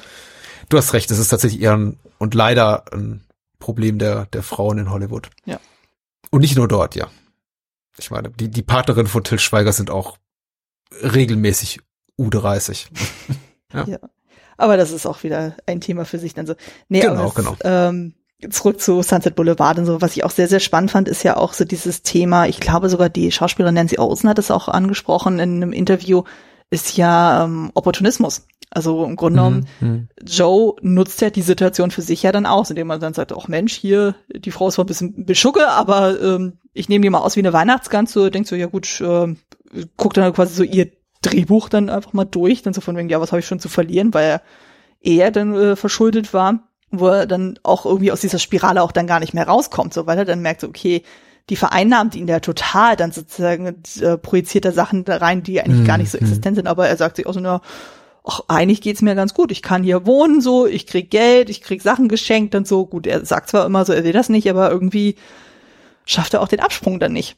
Und was ja auch irgendwie nicht untypisch ist dann gerade für Hollywood und so, dass man auch das Gefühl hat, okay, das ist dann halt so ein Quid pro Quo Ding, so von wegen, ja, ich mache was für dich und dafür machst du was für mich und so und so habe ich da auch relativ viel auch da drin gesehen. Ist das nicht toll? Ich gehe dem Film immer wieder auf dem Leim. Äh, den, den Leim. Ich habe den jetzt so wiederholten Mal gesehen. Das muss jetzt bestimmt das fünfte oder sechste Mal gewesen sein, dass ich den Film gesehen habe. Und immer wieder komme ich so, ich weiß nicht, auf, auf halbem Wege auf den Trichter immer viel zu spät, dass ich mir sage, weil, weil uns ja der Voice-Over von äh, William Holden, von, von Joe, den ganzen Film immer begleitet und wir deswegen natürlich auch willens sind oder zumindest so gepolt sind, rein, rein synapsentechnisch auch dem Glauben schenken zu wollen, was er uns da erzählt. Mhm. Und ich komme irgendwie immer viel zu spät drauf, dass dem überhaupt nicht zu trauen ist. Weil natürlich, er, er zeigt uns diese Bilder und äh, zu Beginn tut ja auch Norma Desmond und Max, abgesehen davon, dass sie beide ein bisschen Kuckuck sind, äh, nichts, nichts Böses. Es ist ja nicht bösartig, was sie tun. Sie ist einfach nur eine gekränkte, eitle Persönlichkeit, aber sie will ihm ja tatsächlich nichts Böses, ganz im Gegenteil, sie verliebt sich ja sogar in ihn. Und ähm, trotzdem schenke ich immer diesem Voice-Over von William, William Holden zumindest eine ganze Weile lang Glauben, wenn er sagt so, ach, die Alte spinnt und sie hat's ja gut, sie, sie kann sich ungefähr glücklich schätzen dafür, dass ich überhaupt bei ihrem Haus bin und äh, ohne ohne sie, ohne mich wäre sie überhaupt niemand und ach, guck mal, das furchtbare Drehbuch, was sie da geschrieben hat. Aber er selber, und das ist, wie gesagt, da komme ich immer viel zu spät drauf, ist ja auch, ist überhaupt nicht besser. Das ist ja ein gegenseitiges parasitäres Verhältnis, in dem sie leben. Also jeder mhm. profitiert und vom anderen und schadet dem anderen gleichermaßen. Ja. Und er ist kein Deut besser. Also er ist jemand, der, der kein Drehbuch erfolgreich verkaufen kann, maßt sich aber an, in dem Moment, wo er eben ihren Zettelberg sieht, zu sagen so, was ist denn das für ein Schund? Mhm. Ähm, und das ist, äh, also da, da gehe ich im Film auch immer sehr gerne auf den Leim, weil ich, ich will immer William Holden glauben und merke dann später, oh, okay, ja, nee, der, der meint es auch nicht ehrlich mit uns. Kein vertrauenswürdiger Erzähler. Ich wollte gerade sagen, also der ähm, ähm, spielt ja auch nicht mit offenen Karten an so. Also nee. der hält ja die Illusion ja quasi dann mit aufrecht, dann so, auch wenn er dann die ganze Zeit immer Max dafür kritisiert, so von wegen so, ja, warum lassen sie denn in den Glauben, dass sie immer noch ein gefragter Star ist? Er schreibt sogar dann die Fanbriefe dann so, obwohl sie eigentlich schon längst vergessen ist. Also im Grunde macht er dieses Spiel ja auch indirekt dann auch mit. Ja, das verzeih ich ihm auch nie. Also diese, diese, diese Momente, in denen er äh, dann auch preisgibt, was äh, das ist alles äh, äh, der Butler gemacht hat, also Max gemacht hat für für Norma, Fanbriefe geschrieben und so. Das ist äh, nee, also wo sie quasi eher sie und ihn outet irgendwie als weiß ich nicht gestrige, ja. die keine Rolle mehr spielen und sich irgendwie gegenseitig so am mühselig am Leben halten oder ihre, ihre Relevanz erhalten. Das ist, äh, ja, das, das nehme ich Joe ganz übel. Ja, also es ist wirklich in dem Moment ein sehr, sehr harter Schritt dann so. Aber gut, man kann äh, durch den Verlauf der Geschichte schon ein bisschen nachvollziehen, warum er dann zu diesem Punkt dann irgendwie kommt, so weil er dann Norma sich dann irgendwann so krass in sein Leben, Privatleben einmischt dann so, mhm. wobei man sich auch sagt, dann, naja, er fängt da was mit einer, äh, mit der Verlobten seines Freundes dann irgendwie an, so ist auch nicht das Gelbe vom Ei dann so. Also ja. die haben alle Dreck am Stecken. Äh, ähm, mhm.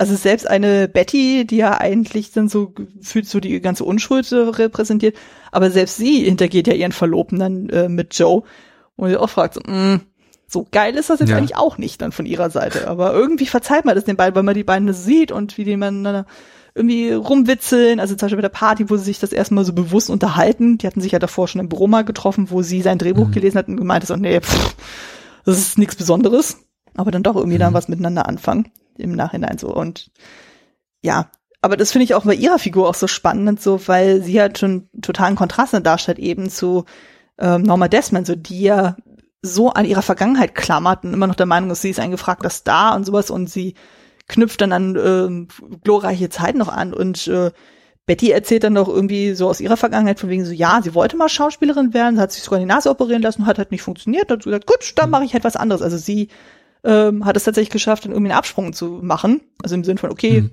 Plan A hat nicht funktioniert, jetzt versuche ich Plan B, also in dem Sinne, dass sie hinter der Kamera arbeitet. Ja, ist das nicht ein Wahnsinn? Ich meine, wir reden hier von einem Film, der 1950 in die Kinos kam, der 49 pro produziert wurde und ja. da werden eben beiläufig Sachen geäußert wie, ja, ich habe die Nase richten lassen, weil irgendwie ohne eine gute Nase ging's nicht. Hat da trotzdem nicht geklappt. Na, jetzt mache ich eben was anderes. Und ich dachte mir so, holla, holla. Ja. Das ist also, das ist, das sind teilweise, also vielleicht ist das Adjektiv jetzt irgendwie zu viel und einige Hörerinnen und Hörer werden sagen so, ja, pff, vielleicht nicht angebracht, aber ich finde das wirklich, wirklich mutig, was, hm. was Wilder und Brackett hier machen. Also wirklich äh, solche, solche harten und unbequemen Wahrheiten hier auszusprechen. Äh, darüber, über den, den Zynismus auch des Hollywood-Geschäft und ja, ich glaube, das, was du erwähntest, ja, den, den Opportunismus, der auch hinter den Kulissen herrscht. So, oh, gut, wenn das nicht klappt, mache ich eben was anderes. So, das ist ja im Grunde, es ist, ist mir fast egal. Es geht mir schon lange nicht mehr um künstlerische Erfüllung, sondern einfach nur darum, Geld zu verdienen und dabei möglichst auch ein bisschen Ruhm abzugreifen. Hm. Wobei ja Betty ja noch eine relativ idealistische Sichtweise ja. hat. Das Filmgeschäft, Joe hinging, ist ja schon völlig abgebrüht und so, was ich auch absolut nachvollziehen ja. kann.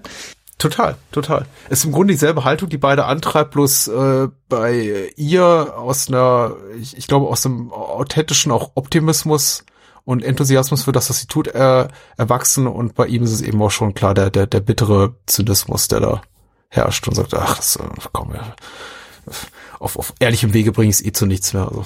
Ja. Nee. Also von daher finde ich ja auch dann die Figur von Norma auch so tragisch, dann so die ja eben sich so an diesen alten Zeiten dann irgendwie so dann dran klammert so und die ja auch mit aller Gewalt versucht irgendwie noch jung und frisch zu bleiben. Die macht ja dann auch irgendwie dann diese Tanzvorführung vor ihm, so wo man sich auch fragt, so, uh, ja, ja, aber nein. Meinst du die Chaplin-Nummer oder die, da, die, davor noch so da, wo, wo, wo, sie dann irgendwie dann so das junge Fräulein mit dem Schirm da irgendwie da rumtänzeln ah, ist ja. und so und wo man auch so denkt so, oh je, oh je, oh je muss das sein? Mhm. Also man kann sich ja jung fühlen dann sozusagen, aber es, in dem Moment wirkte es wirklich sehr, sehr, sehr, sehr verkrampft dann so von wegen, ja, ähm, ich will einfach nicht wahrhaben, dass ich alt werde. also, schon, man, sie tut einem auch äh, extrem leid dann so. Man denkt sich auch so, oh Gott, die Frau ist äh, völlig äh, durchgeknallt dann sozusagen. Irgendwie denkt man sich auch so, naja, aber wenn sie halt die ganze Zeit immer nur in dieser, ja, dieser Traumblase dann so festgehalten wird, also im Sinn von so, die wird ja nie mit was Realem anscheinend konfrontiert. Nur für so alle äh, trauen sich ja nicht ihr die Wahrheit zu sagen. Also als es halt auch darum geht, so, wo sie zu den Paramount Studios fahren. Und sie geht ja noch davon aus, von wegen, ja, sie wurde tatsächlich da eingeladen und eigentlich ging es nur darum, dass man ihr Auto leihen möchte. Und da traut sich ja auch irgendwie keiner, also wirklich dann zu sagen, so, äh, hm, weißt du, eigentlich haben wir das und das vor. Mhm. Also im Grunde genommen, ja, füttern sie ja dir quasi in, oder bestärken sie ja dir viel mehr in ihrem waren dann so von wegen so, oh ja, alle warten auf mich dann. Und ja, richtig. Wobei das ja durchaus auch authentisch ist. Also jetzt seitens der Leute, die so Menschen, die bewundert auf sie zuströmen, also sei es vielleicht auch nur aus so einer aus so einer Neugier heraus, so von wegen, ach guck, lass mal das die, die alte Frau nochmal angucken. Hm. Die, die die haben ja keine Ahnung davon, was sie was das Studio wirklich vorhat. Äh, ich ich fand es auch in letzter, ich, ich bin auch immer so ein bisschen davon enttäuscht, wenn dann äh, Demille am Ende sagt, ach hier, es geht ums Auto, ähm, lass sie das bloß nicht wissen und irgendwie alle alle die hier raus, alle hier raus, die was irgendwie mit der Autogeschichte zu tun hatten. Also er nimmt sie dann auch noch in Schutz hm. und verurteilt quasi die Tatsache, dass man sie halt irgendwie nur hat kommen lassen, um ihre, was ist das, ein, ähm, ein Isotta Fraschini. Habe ich mir notiert, ich habe tatsächlich, ich habe ich hab nie von dem Automodell gehört, aber es ist toll. Es wird irgendwie dreimal gesagt mit so einem Stolz, äh, dass man nur ihr Auto will. Äh, irgendwie das davor schützt äh, Cecil B. DeMille dann äh, Norma Desmond also vor der vor der Gewahrwerdung dieser Tatsache. Hm. Und ich habe ich hätte gedacht, es wäre fast irgendwie noch noch härter gewesen, wenn er gesagt hätte, ach übrigens Norma, dein Auto. Hm.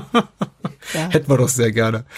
Wobei das Auto ist auch toll. Also das Auto ist so für, für mich eines der äh, komödiantischen Highlights, ohne dass das Auto jemals ein Wort äußern darf, äh, sondern einfach nur da ist, aber einfach die Tatsache des Namens und äh, dass es eben ausgestattet ist mit mit Extras wie einem vergoldeten Telefon und diesen äh, Leopardenfell Bezügen, das ist schon, das ist schon sehr, sehr grandios. Ja, das Sie wollen doch nicht mit Ihrem Auto fahren. Wir haben einen Isotta Fraschini. Stimmt, so wird er, Joes Auto wird ja dann doch letztendlich gefändet und, und dann sagt er. Ja, ja, und er ist, glaube ich, auch so ein bisschen peinlich berührt, dass er da, da, damit fahren muss und dann irgendwie auch noch in seinem ehemaligen Drugstore, wo sich die ganzen, also Drugstore, Schrägstrich, Bar, wo sich dann irgendwie auch seine ehemaligen Kollegen alle rumtreiben, dann aussteigen muss, um Zigaretten zu holen. Und er hat überhaupt kein Bargeld, er hat keinen Cent Geld. Und musste, also die ultimative Demütigung in diesem, in diesem Fahrzeug, für das er sich schämt, mit den Personen, mit denen er, glaube ich, nicht gesehen werden will, von denen Geld nehmen, um in diesen Laden zu seinen alten Kollegen reinzugehen, um für seine ja neue neue Herrin, seine Mistress quasi äh, äh, Zigaretten zu kaufen. Das ist so. Und dann vergisst er auch noch die Zigaretten zu kaufen. Das ist schon ja Fremdschämen Deluxe. Ja, definitiv, definitiv. Ja. Nee, was ich aber auch sehr, sehr spannend finde, ist ja auch eben die Beziehung zwischen Norma und Max. Also es wird ja dann etabliert, ja. Zum, äh, zum einen, die kannten sich ja vorher schon sozusagen, er hat mit ihr Filme gedreht und so und er war auch noch ihr erster Ehemann und mhm. jetzt arbeitet er eben ja quasi als Butler dann für sie und das ist so eine ganz komische, devote Haltung, die er ihr gegenüber hat. Also irgendwie ist er total unterwürfig ihr gegenüber, so lässt sie alles mögliche gewähren, aber gleichzeitig will er sie die ganze Zeit irgendwie beschützen vor allem und so und sie gar nicht mit der realen Welt irgendwie konfrontieren wollen. Also sämtliche Anrufe, die irgendwie dann kamen eben vom Studio, so wegen des Autos, hat er auch irgendwie dann versucht zu umschiffen oder dann, wo es ja darum geht, wo Betty versucht ja dann irgendwie Joe zu erreichen, wo er dann gezielt sagt so, nee, der ist nicht da und sonst irgendwas, also, dass er dann auch irgendwie keine Störenfriede irgendwie da in Normas Welt zulässt. Das ist schon auch irgendwie sehr, sehr schräg. Also. Ja, ne? Und anrührend. Ja. Also ich finde es durchaus rührend, auch wenn viele der Szenen, die die beiden zusammen haben, halt schon so ins, ins Bizarre, fast Surreale gehen, finde ich es doch immer sehr, sehr rührend, das Verhältnis, das die beiden zueinander haben, weil er, er macht auch komische Dinge für sie, hm. aber er will sie in letzter Konsequenz beschützen. Also wir werden ja auch später dann eindeutig der Tatsache bewusst, dass sie eben selbstmörderische Tendenzen hat, also schwer depressiv ist, ich versuche das Leben zu nehmen. Und er hat eben irgendwie alle, alle Schlösser ausgebaut und ungefähr mutmaßlich alle scharfen Gegenstände im Haus entfernt. Und äh, also er ist schon auch irgendwie so ein, eine wichtige Figur für Norma oder die sie nicht bestehen könnte. Und äh, sie natürlich auch für ihn, weil weiß nicht, ohne, ich, mutmaßlich hätte er irgendwie kein Dach über dem Kopf über, ohne sie. Aber das ist nie so ganz klar. Also hm. ich, ich, ich finde auch dieses, dass wir, dass es niemals so durchschaubar wird, die, die, diese Beziehung zwischen den beiden und was jetzt zum Beispiel dazu geführt hat, dass sie sich getrennt haben. Du sagtest ja auch, sie, sie war mal verheiratet. Das ist, ich finde das super, dass das alles so unklar gelassen wird. Ja. Also ich weiß auch nicht mehr, wie häufig sie dann nachverheiratet war. Ich weiß nicht, ob das irgendwann mal erwähnt wird, aber es ist schon irgendwie sehr, sehr schräg, weil das quasi das Zimmer, wo er später dann Joe damit einzieht, das war ja quasi das Schlafzimmer ihrer späteren Ehemänner. Und mhm. irgendwie quasi so er als der erste Mann zusehen zu müssen, so wie sie nach und nach den anderen Männer dann irgendwie in ihrem Leben liest und so. Und dann auch noch jetzt der Neueste, dann eben der deutlich jünger ist als sie, dann so ähm, quasi so ihr Tomboy ist, glaube ich, der Begriff dafür. Ja. Stelle ich mir auch irgendwie sehr, sehr merkwürdig vor. Also von Max äh, oder Max. Ja, Toyboy. das stimmt sehr schön. Ihr Toyboy. Nee, ich finde das, ja, das ist, äh, es gibt natürlich aber auch Max eine unglaubliche Machtposition gegenüber Joe. Also in dem mhm. Moment, wo er wirklich sagt, ähm, übrigens, äh, du musst hier gar nicht so vor mir aufspielen wie ein Gockel. Äh, ich habe schon ungefähr, äh, ich, ich ich übertreibe jetzt, sag überspitzt formuliert, ich habe schon mit ihr in der Kiste gelegen, als du wahrscheinlich noch in deine Windeln gepupst hast. da ist, da ist Joe schon erstmal still. Ne? Ja. Das bringt natürlich Max schon in, in eine Machtposition. Also du siehst da wirklich auch, wie, wie William Holden da als Joe dann erstmal der Atemstock mit, oh, okay, was? Ach, ach, so ein Haushalt ist das hier. Mhm. Äh, weil er sich ja wirklich auch was drauf einbildet und er denkt ungefähr, er könne Max dann irgendwann noch rumbossen und rumkommandieren und er sagt dann eben, nee, weißt du, das ist äh, my way or the highway. Also entweder spielen wir das Ganze je nach meinen Regeln in diesem Haus nach, und nach den Regeln von Mrs. Desmond, Miss Desmond, oder du bist ganz schnell wieder raus hier. Ja. Was er dann am Ende ja auch ist, leider auf äh, schmerzhaftere Weise, als er, glaube ich, geahnt hat. Ja, das stimmt. Ähm, du hattest ja eben das Thema Selbstmord angesprochen. Das fand ich zum Beispiel auch interessant zu sagen, weil das ist ja auch ganz viel diese Thematik emotionale Erpressung auch mit drin. Weil sie mhm. hat ja mhm. dann, als dann Joe das erste Mal dann irgendwie da weggeht. Ich glaube, das ist sogar diese Silvesterparty, wo er da völlig interessiert ja, dann ja, weggeht ja, und so. Genau. Und äh, dann heißt es dann so, ja, sie hat sich übrigens wieder die Pulsadern aufgeschnitten. Und äh, sie dann noch, als er dann tatsächlich wieder zurückkommt, dann auch sagt von wegen so, ich werde es wieder tun und wieder und wieder. Und Ja. dachte ich auch so, oh, das ist auch so übel. Also ich kann mich dran erinnern, ich weiß nicht mehr, in welchem Podcast das war. Ich glaube beim Psychotalk. Da gab es nämlich auch einen, der irgendwie erzählt hatte, er war auch mal mit jemand zusammen, die Selbstmordtendenzen hatte. Und da war es auch ganz, ganz schwierig, weil die ihn ja auch damit erpresst hat, von wegen so, ja, hier, wenn du gehst, bringe ich mich um. Und äh, letztendlich hat er sie dann auch verlassen, hat aber direkt im Anschluss dann auch sofort einen Krankenwagen gerufen, von wegen, hey, ähm, sie hat vor, sich umzubringen. Und äh, danach hatten sie aber keinen Kontakt mehr, aber er weiß, dass sie überlebt hat. Ja, das ist äh, niemals empfehlenswert, in so eine Beziehung reinzugeraten. Nee. Ich habe die Erfahrung gemacht, aber das ist war war etwas weniger harmlos. Es wurde mir dann gedroht, wenn du gehst, dann bringe ich unsere Haustiere um. Uh. Äh, nichts davon ist geschehen. Alles alles gut, alles gut ausgegangen. Aber das ist ähm, ja tatsächlich das das das trifft schon. Ich glaube insbesondere, wenn man mal in so einer wirklich dysfunktionalen Beziehung auch drin steckte, wo der eine auf den anderen oder der andere auf die eine dann eben auch, auch diesen emotionalen Druck ausübt, diese, diese emotionale Erpressung, das ist schon, ist schon harter Tobak. Und ich glaube, das ist auch so ein bisschen über die Köpfe der, der Hayes-Behörde, also der, quasi der Zensurbehörde in Hollywood damals hinausgegangen, Hm. äh, weil sonst, sonst hätte man wahrscheinlich gesagt, okay, die, die Szenen fliegen raus. Weil ich finde es auch heute, also selbst für heutige Verhältnisse, also 70 Jahre später immer noch sehr hart und sehr deutlich. Also Ja. das ist, äh, geht schon nahe. Definitiv, wenn man überlegt, ich meine, die haben sich damals über eine Klospülung da bei Hitchcock irgendwie aufgeregt, so. Ja, ja, Und dann, ne? lassen die aber sowas dann durchwinken, da denken wir auch so, wow, okay, das ist schon, Ja, ja, ja, klar. das ist schon echt abgefahren. Nee.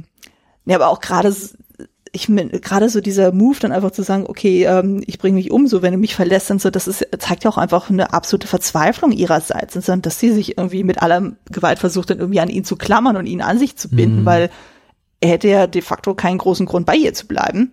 Aber das äh, kann ja auch sehr schnell einfach dann nach hinten losgehen, indem er sie ihn ja dann überschüttet, dann irgendwie dann, indem sie ihn Anzüge kauft und das macht und Rechnung bezahlt und hast du nicht gesehen, dann so, aber dadurch dann ihn ja eigentlich dann umso mehr einengt, dann so, er sagt auch irgendwann so, ich kann nicht mehr atmen, sie ist die ganze Zeit um mich.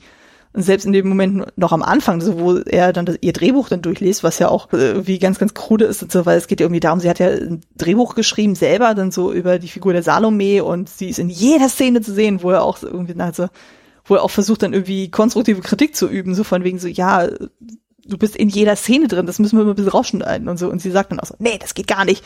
Also sie, versucht ja so präsent wie möglich überall zu sein. Das sieht man ja auch in dem ganzen Haus dann so. Alles ist vollgekleistert mit ihren Bildern. ähm, Ja. Das ist schon, Ja, sie, sie gucken auch im Heimkino, ne? nur, nur Filme, in denen sie die Hauptrolle spielt. ja, ja, genau.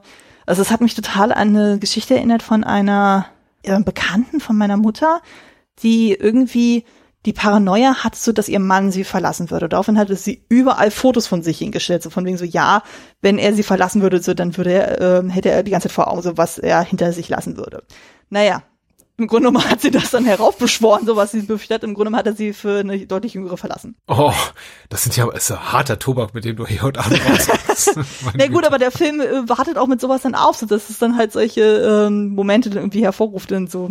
Ja, ja, ja. Ich, äh, wo, wobei, ich, ich weiß eben nicht, ob es tatsächlich der, der Zeit geschuldet war, in der der Film gemacht wurde, ähm, äh, sich nicht wirklich tiefgehender damit beschäftigt. Er wirft zwar viele, viele Themen auf, die wirklich harsh sind und bietet uns eben auch harsche Momente, diese, diese emotionale Erpressung, dieser, dieser Selbstmord, dieser, dieser Narzissmus, also äh, den Norma Desmond offensichtlich pflegt. Also ganz viel Psychologie in dem Film, mit dem sich der Film dann aber in letzter Konsequenz nicht wirklich weiter auseinandersetzt, die er eher so als als Triebfedern benutzt, um die äh, dysfunktionale Beziehung zwischen ja Joe und Norma voranzutreiben. Also äh, und, und dann eben, also er lässt ganz vieles offen. Und wie gesagt, ich finde das nicht schlimm. Ich finde das nicht schlimm. Also diese, diese Ambivalenz das stört mich überhaupt nicht. Ich will auch gar nicht wissen, was zwischen Max und Norma passiert ist. Ja. Äh, und, und, und, und gewisse andere Sachen auch, auch nicht, oder was, was der Grund ist, warum irgendwie wie das von sich ging, dass sie irgendwie die, die Schlösser aus den, aus den Türen entfernt haben und ach, das ist, äh, vieles liegt eben in der Vergangenheit und da bleibt sie eben auch. Äh, ich, ich, ich weiß nicht, was Cecil B. DeMille wirklich über Norman Desmond denkt, ob er irgendwie auch eher so die, die, die Haltung hat, auch das, das arme Täubchen oder ob er sie wirklich beschützen will, weil er wirklich eine emotionale Bindung zu ihr fühlt. Äh, Er äußert sich einmal so, aber wie gesagt, Hollywood ist eben auch viel, viel Oberflächenglanz und we we wenig dahinter. Äh, ja, der, der Film will nicht wirklich psychologisieren. Es ist jetzt nicht das, was irgendwie andere Filme sich so zum Thema machen, die wirklich sagen, okay, wir steigen tief in die Psyche ein, äh, unser und, und unser Charaktere. Aber das muss er eben auch gar nicht. Es ist interessant, dass das aufwirft und eben die Dichte, mit der was aufwirft, also solche Momente, die, die ich wirklich gedacht, dachte, oh meine Güte, sowas konnte man 1950 machen, die ist schon bemerkenswert. Aber man sollte jetzt irgendwie nicht damit rechnen für all, für die drei Menschen, die uns jetzt vielleicht zuhören und den Film nicht gesehen haben und sagen, egal, ob er alles kaputt spoilert, äh, jetzt irgendwie so ein so ein richtiges Psycho Psychogramm der der Hauptfiguren hier zu sehen das nicht. Also ist mein Eindruck. Ja, das stimmt auf jeden Fall. Ne, zum einen kommt ja auch noch hinzu, ich glaube, da kommen wir auch noch ein bisschen auf die Stilmitte zu sprechen. Wir kriegen das Ganze ja dann aus der Sicht von Joe auch geschildert. Ja, ja. Also quasi im Grunde ist er ja ein bisschen auch so die, ähm, die Zuschauerfigur, sozusagen, die uns quasi in die Welt von Norma Desmond auch reinführt. So. Und eben ja. durch dieses Voice-Over haben wir ja auch eben, was er auch schon sagt, ist dann eher so seine subjektive Sicht dann auf die ganze Sache. Und er sieht ja nicht so wirklich die Dramatik in dem Ganzen. Also er, seine Haltung ist ja wirklich bis zum Ende, ja, die ist eben so ein bisschen verrückt und das hm. ist eben so eine traurige Gestalt und die will eben nur vergangenen Ruhm wieder. Das endet sogar tatsächlich in so einem äh, Voice-over-Dialog, den ich nicht mal besonders für besonders gelungen halte, von dem ich fast denke, das war irgendwie eine Auflage seitens des Studios oder seitens der Haze-Behörde zu sagen, das muss irgendwie noch rein. Äh, der, am Ende sagt, als sie dann vor die Kameras tritt, sagt, sagt er, glaube ich, auf der Tonspur und damit erfüllte sich ihr größter Traum. Und ich denke so, ja, okay, danke Mr. Obvious, das habe ich jetzt auch verstanden. Aber äh, ich finde die Zeit nicht besonders gut, aber es ist auch so ein bisschen, es zahlt auch so ein bisschen ein auf die, auf diese Küchenpsychologie, die da Joe betreibt. Also er meint immer über alle urteilen zu können, alles beurteilen zu können, ohne wirklich Ahnung zu haben über die, über die, Bewahr über die wahren Beweggründe der Figuren, äh, die ihn umgeben, noch seine eigenen. Also oft denke ich ja, du, du hast selber keine Ahnung, was du da gerade tust, ne? Also, hm. äh, und, also das ist, das ist schon spannend. Ich weiß gar nicht, worauf ich hinaus wollte, aber ich habe es mal geäußert. Ja, aber ich finde ja sowieso einfach dieses Stilmittel mit dem Voice-Over, so das kann ja auch sehr, sehr schnell nach hinten losgehen, wo man das Gefühl hat, okay, ja. das wird ja nur Exposition, Exposition, Exposition gemacht, so. Und ich finde, der Film schafft es dann irgendwie dann noch so gut den Absprung zu schaffen, weil am Anfang ist es noch relativ viel Voice-Over, aber irgendwann verschwindet das dann auch relativ stark wieder und kommt dann erst mhm. gegen Ende auch wieder dann zu tragen. Aber am Anfang ist ja klar, du brauchst ja erstmal ein bisschen Einführung, um zu wissen, okay, was ist denn überhaupt Phase? Wo sind wir überhaupt vom Setup, so, was ist seine Position. Hätte man auch überlegen können, dass man es komplett weglässt oder dass man wirklich dann nur ja. in dem Moment, wo er im Pool ist, dann so kurz dann sagt so und von wegen, okay, das ist jetzt meine Geschichte und ab dann lassen wir den Film dann laufen. Aber mhm. ja, ich glaube, der, der, der, zynische Grundton des Films würde weniger gut funktionieren ohne William Holdens Voice-Over. Hm. Aber du hast natürlich vollkommen recht, er ist reduziert auf Notwendigste und wird zunehmend weniger. Also wenn wir der Figuren so habhaft werden, nee, wie soll ich sagen, also wenn wir die Figuren tatsächlich greifen können oder auch so ein bisschen, also wenn die Figuren so weit entwickelt sind, dass wir nachvollziehen können, warum sie tun, was sie tun, lässt uns auch hier lass uns auch Brackett und Wilder alleine mhm. und kommentieren eben nicht mehr alles. Dann heißt es eben nicht, wenn sie mit dem Oldsmobile rausfahren, so, und wir machen einen Ausflug, weil Norma unbedingt Zigaretten kaufen wollte beim Drugstore. Nee, das passiert dann eben einfach. Hm. So, der Film lässt uns sogar so allein, dass es eben gegen Ende für mich tatsächlich ein, zwei Mal fast störend war, wenn dann wieder was geäußert wird, wenn dann eben am Ende so ein bisschen mit so einem lakonischen Ton gesagt wird auf der Tonspur so, und so endete ich tot in diesem Pool. Ja. äh, hätte ich da fast gar nicht mehr gebraucht. Aber gerade zu Beginn, es, ist, es, es schärft einen unglaublich ein, also es ist, äh, es bereitet einen unglaublich gut vor auf die auf die Tonalität des Films. Also gerade zu Beginn finde ich den Voice-Over sehr wichtig. Ja, ich überlege auch gerade, ab wann der eigentlich dann nicht mehr so präsent ist. Ich glaube, das ist dann bei der Silvesterparty. Ich glaube, da hört man das zum letzten Mal und dann eine ganze Weile nicht mehr.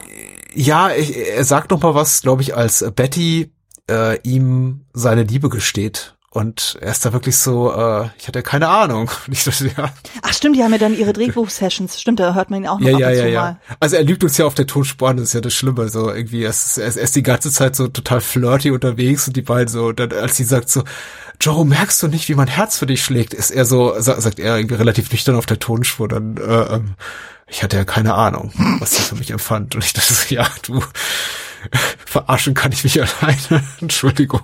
Ja, ach, es ist schon sehr, sehr bizarr dann alles dann, aber es trifft einfach den Ton des Films dann auch unglaublich gut mhm. wieder.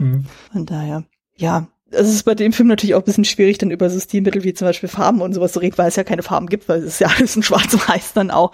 Aber ich finde, das ja. tut dem Film auch gut. Also ich weiß nicht, ob das in Farbe so gut funktioniert hätte. Also ich finde gerade eben durch diese Schwarz-Weiß-Ästhetik, was ja dann auch so an diese Stummfilmzeit ja auch irgendwie daran erinnert oder zumindest versucht sich daran zu äh, ähm, erinnern, finde ich, passt das dann auch irgendwie wieder als ja, Mittel. Klar. Also ich Kopfkino ist das schon relativ gut. Also mir ehrlich gesagt fehlen die Farben nicht mehr nach einer Zeit. Hm. Also das ist, ähm, ich weiß nicht, also heute wird ja auch gerne so von, von Sunset Boulevard geredet als Film mit Noir-Elementen und das sieht man eben schon, weil es gibt ja tatsächlich sowas im weitesten Sinne wie eine Krimi-Handlung und es gibt sowas wie im weitesten Sinne eine Femme fatale. Hm.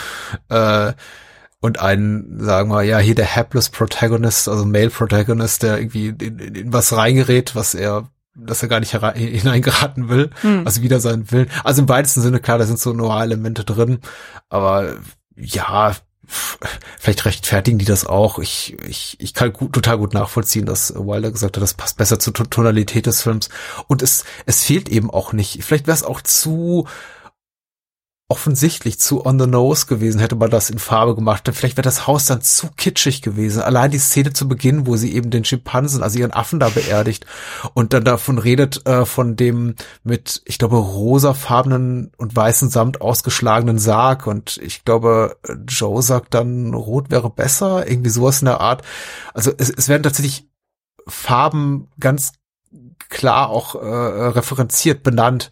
Ähm, in dem Moment denke ich mir immer jedes Mal, ja, okay, ich will das vielleicht, glaube ich, gar nicht in Farbe sehen, mhm. weil hm. dann wäre das irgendwie so ein, so ein bonbonfarbener Albtraum äh, und würde ablecken wirklich von diesen geschliffenen Dialogen und von den tollen Schauspielleistungen. Also das passt schon alles. Ich meine, gut, wenn es jetzt äh, so im Stil von einem Wes Anderson wäre, der auch sehr viel mit Farben irgendwie arbeitet, aber der hat, das ist halt auf seine Art und Weise dann wieder zynisch böse dann. Aber ich glaube, vom Setting her passt das eigentlich hier besser mit dem Schwarz-Weiß. Also das ist gehaltvoller, würde ich sagen, als so der durchschnittliche Wes Anderson-Film. Also nichts gegen Wes Anderson. Ich, ich, ich mag seine Filme nicht besonders, aber ich, hm. ich, ich weiß, er hat viele Fans. Äh, das ist auch finde ich vollkommen legitim und für mich nachvollziehbar, warum er sie hat. Aber ich glaube, er hat nicht so viel zu sagen in den meisten seiner Filme wie Billy Wilder hier. Ob das toll ist, was Billy Wilder zu sagen hat, darüber mögen andere und Brackett äh, andere urteilen, aber er ist sehr, sehr gehaltvoll und ich glaube, ich weiß nicht, ob so viel kitschiger Dekor und Farben irgendwie dazu beigetragen hätten. Also äh, mir fehlen sie jedenfalls nicht. Ja. Nee, aber dadurch konnte man ja auch viel mehr dann eben auch mit Licht und Schatten dann auch spielen und so und ja, einfach so mit dieser diese, die Beerdigung von dem Affen, ne? Die, ja. die sieht fast aus wie so, so einem Universal Horrorfilm, als er dann irgendwie aus dieser äh, Remise, aus dem äh, Anbau da aus dem Fenster guckt oder hier sieht, wie Max und Norma im Garten den Schimpansen begraben. Das, ist, also, das sieht wirklich aus wie aus Frankensteins Braut oder so, aus so einem Stimmt. alten James Well-Film, ja. ja. Stimmt, das äh, ah, auch wieder passen. Ja. Ich überlege gerade, ähm, hättest du noch irgendwelche Punkte, die für die Analyse noch irgendwie relevant wären? Weil ich hätte, glaube ich, meine soweit durch. Mm, ich überlege gerade. Nee, ich hätte doch gerne erwähnt, dass Buster Keaton tatsächlich mal ein Wort äußern darf, aber auch ganz wenig. ich glaube, er sagt tatsächlich nur zwei Wörter oder sowas. Ja, er sagt Al Pass. Ja, ja genau. das war's dann aber auch. Ja, entbehrt natürlich nicht einer gewissen Ironie, dass äh, äh ausgerechnet Buster Keaton mal was sagen darf. Ich glaube, die beiden anderen Bridge-Spieler sagen gar nichts. Ja, aber äh, Buster Keaton, der ewig Stumme, darf mal was, darf mal was sagen, aber ich glaube, mehr als eine lustige Anekdote ist das hier auch nicht. Mhm. Ähm, ich, ich, ich warte immer wieder drauf, wenn ich Sunset Boulevard sehe, dass äh, äh, Anna, Anna Nielsen und äh, H.P. Warner und Buster Keaton nochmal auftreten, aber nee. Als äh, The Waxworks werden sie bezeichnet. Ja, genau. Ist, äh, Wir haben ja leider nur die diese eine Szene dann, aber das ist trotzdem ja. irgendwie so eine schöne Referenz dann halt so auf reale Figuren aus der Stummfilm-Ära dann. Meine, genauso wie Gloria Swanson selber auch dann so. Ja, und es unterstreicht auch nochmal die, ich möchte nicht sagen Verachtung, aber die Respektlosigkeit, die eben Joe Gills hat für diese Art der äh, Ära der Hollywood-Kunst. Hm. Also eine, eine, eine, die er nie aus erster Hand erfahren hat, der als jemand, der geboren wurde Ende der Zehner, Anfang der Zwanziger Jahre, der quasi schon so in den Tonfilm reingewachsen ist äh, Anfang der 30er, hm. äh, die, der, der diese Menschen da sieht und also große Stars ihrer Zeit, ich mutmaße mal, die spielen sich selber oder Variationen von sich selbst und er die quasi nur als das, als das kleine Wachsfigurenkabinett bezeichnet. Also das ist, sagt, sagt mehr über seinen Charakter aus als über die, über die Persönlichkeiten der Anwesenden. Aber sein, er sieht ja quasi so als Relikte ihrer Zeit ja, irgendwie klar. an, was echt, echt traurig ist. ja, klar. Nee, aber ich kenne das ja heutzutage dann auch so, wenn dann Leute irgendwie meinen, so was ich dann, sie gucken zum Beispiel keine Filme, die älter sind als irgendwie äh, vor den 2000ern oder sowas dann oder sogar noch früher äh, oder noch später. Ja. Wo man sich auch manchmal fragt, oh Gott, oh Gott, da geht euch so viel. Ähm, ja, ja, ja.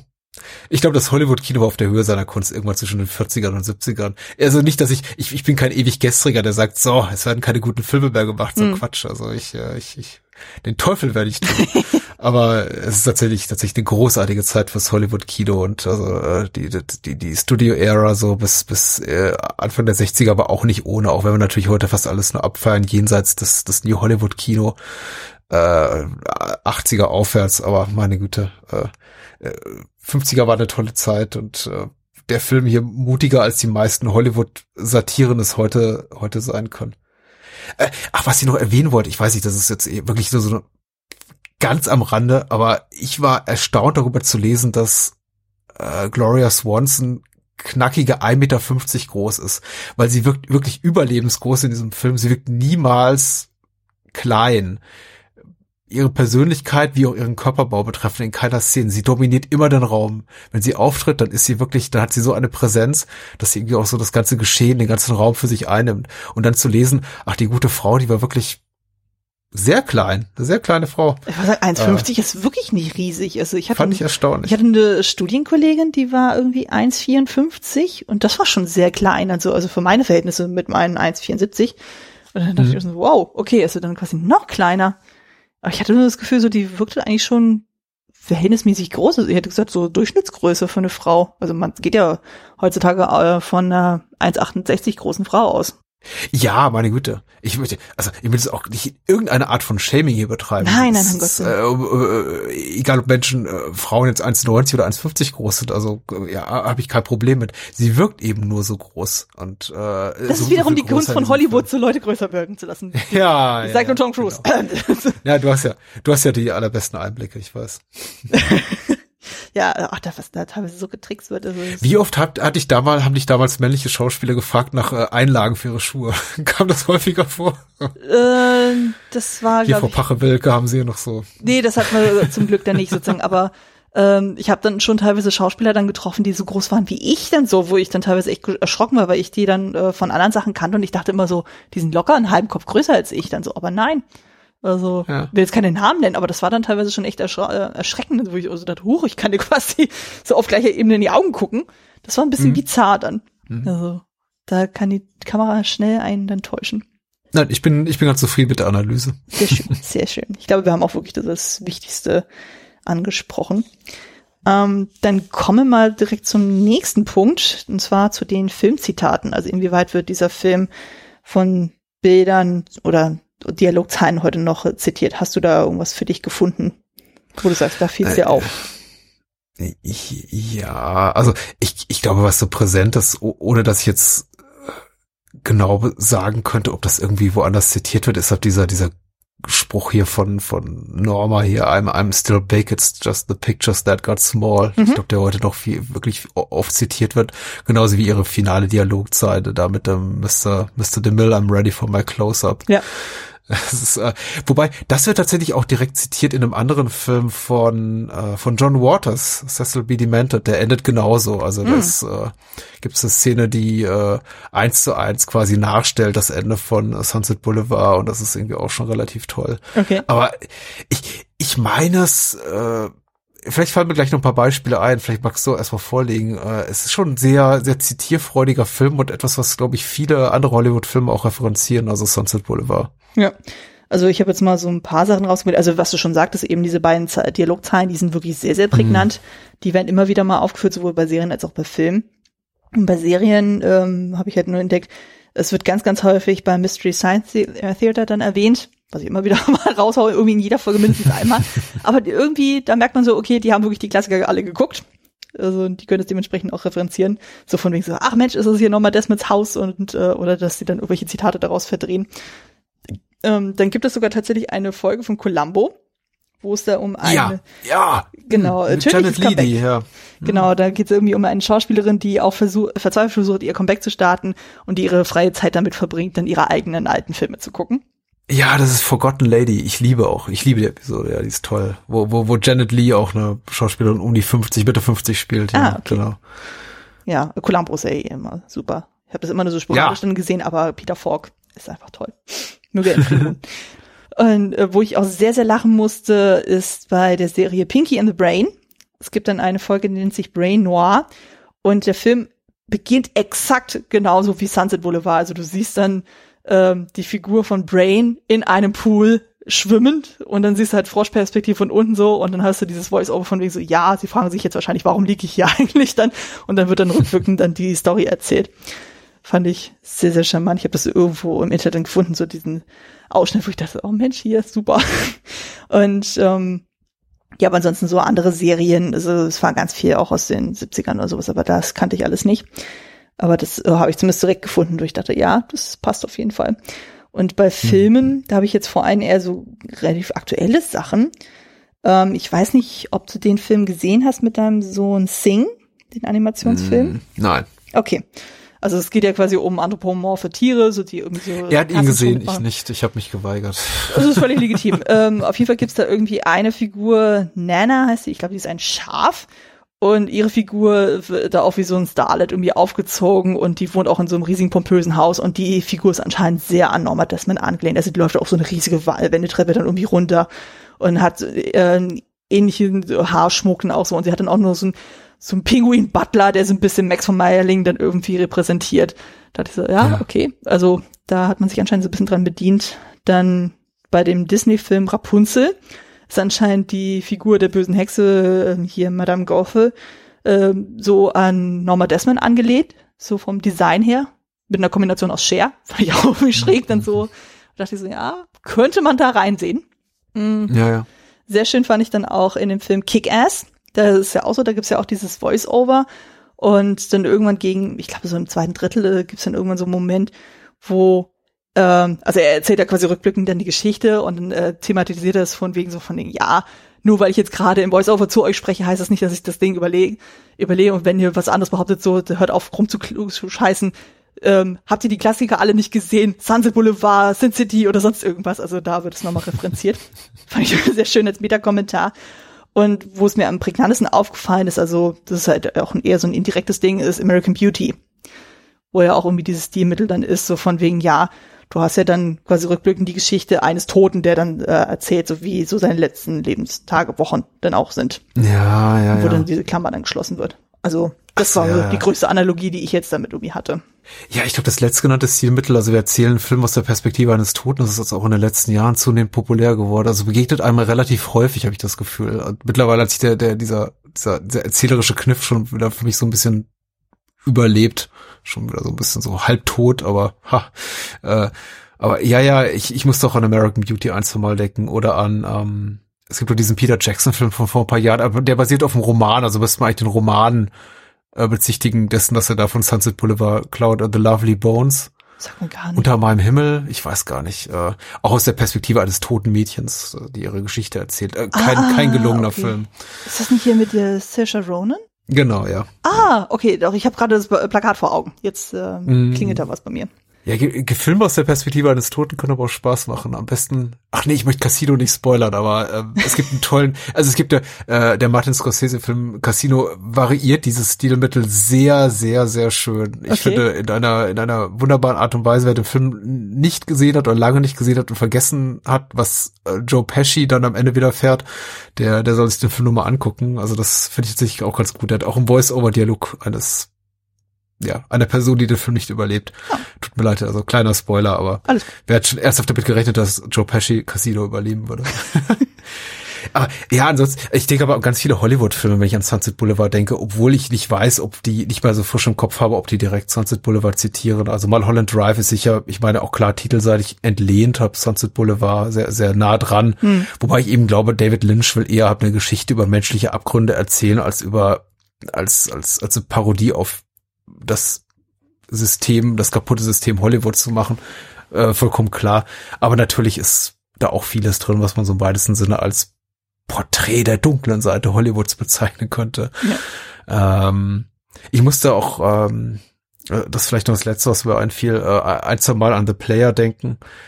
Äh, den Robert Altman-Film, auch eine Hollywood-Satire, äh, gerade zu Beginn, wenn eben Sunset Boulevard unglaublich viele, unglaublich viel Name-Dropping betreibt und so 1000 einen Namen von irgendwelchen Schauspielerinnen und Schauspielern so in den Raum schmeißt, von wegen, ja, äh, der und der hat das Drehbuch abgelehnt und den und den können wir nicht kriegen und schreibt das doch um, dann kriegen wir äh, Tyrone Power oder Alan Ladd und ähm, Bing Crosby wollte das Drehbuch nicht und was ich, also der Film macht sehr, sehr viel so, ähm, nennt bekannte Namen, mit denen wir als Zuschauer sofort irgendwie so, so, so, so ein Bild verbinden von Glamour, Glitz und Glanz und äh, wischt es so weg mit, ja, oh Gott, was ist die, die wollen dich alle nicht. Hm. Und äh, in einer ähnlichen Situation befindet sich ja auch, befinden sich auch die Protagonisten zu Beginn von uh, The Player, also Tim Robbins.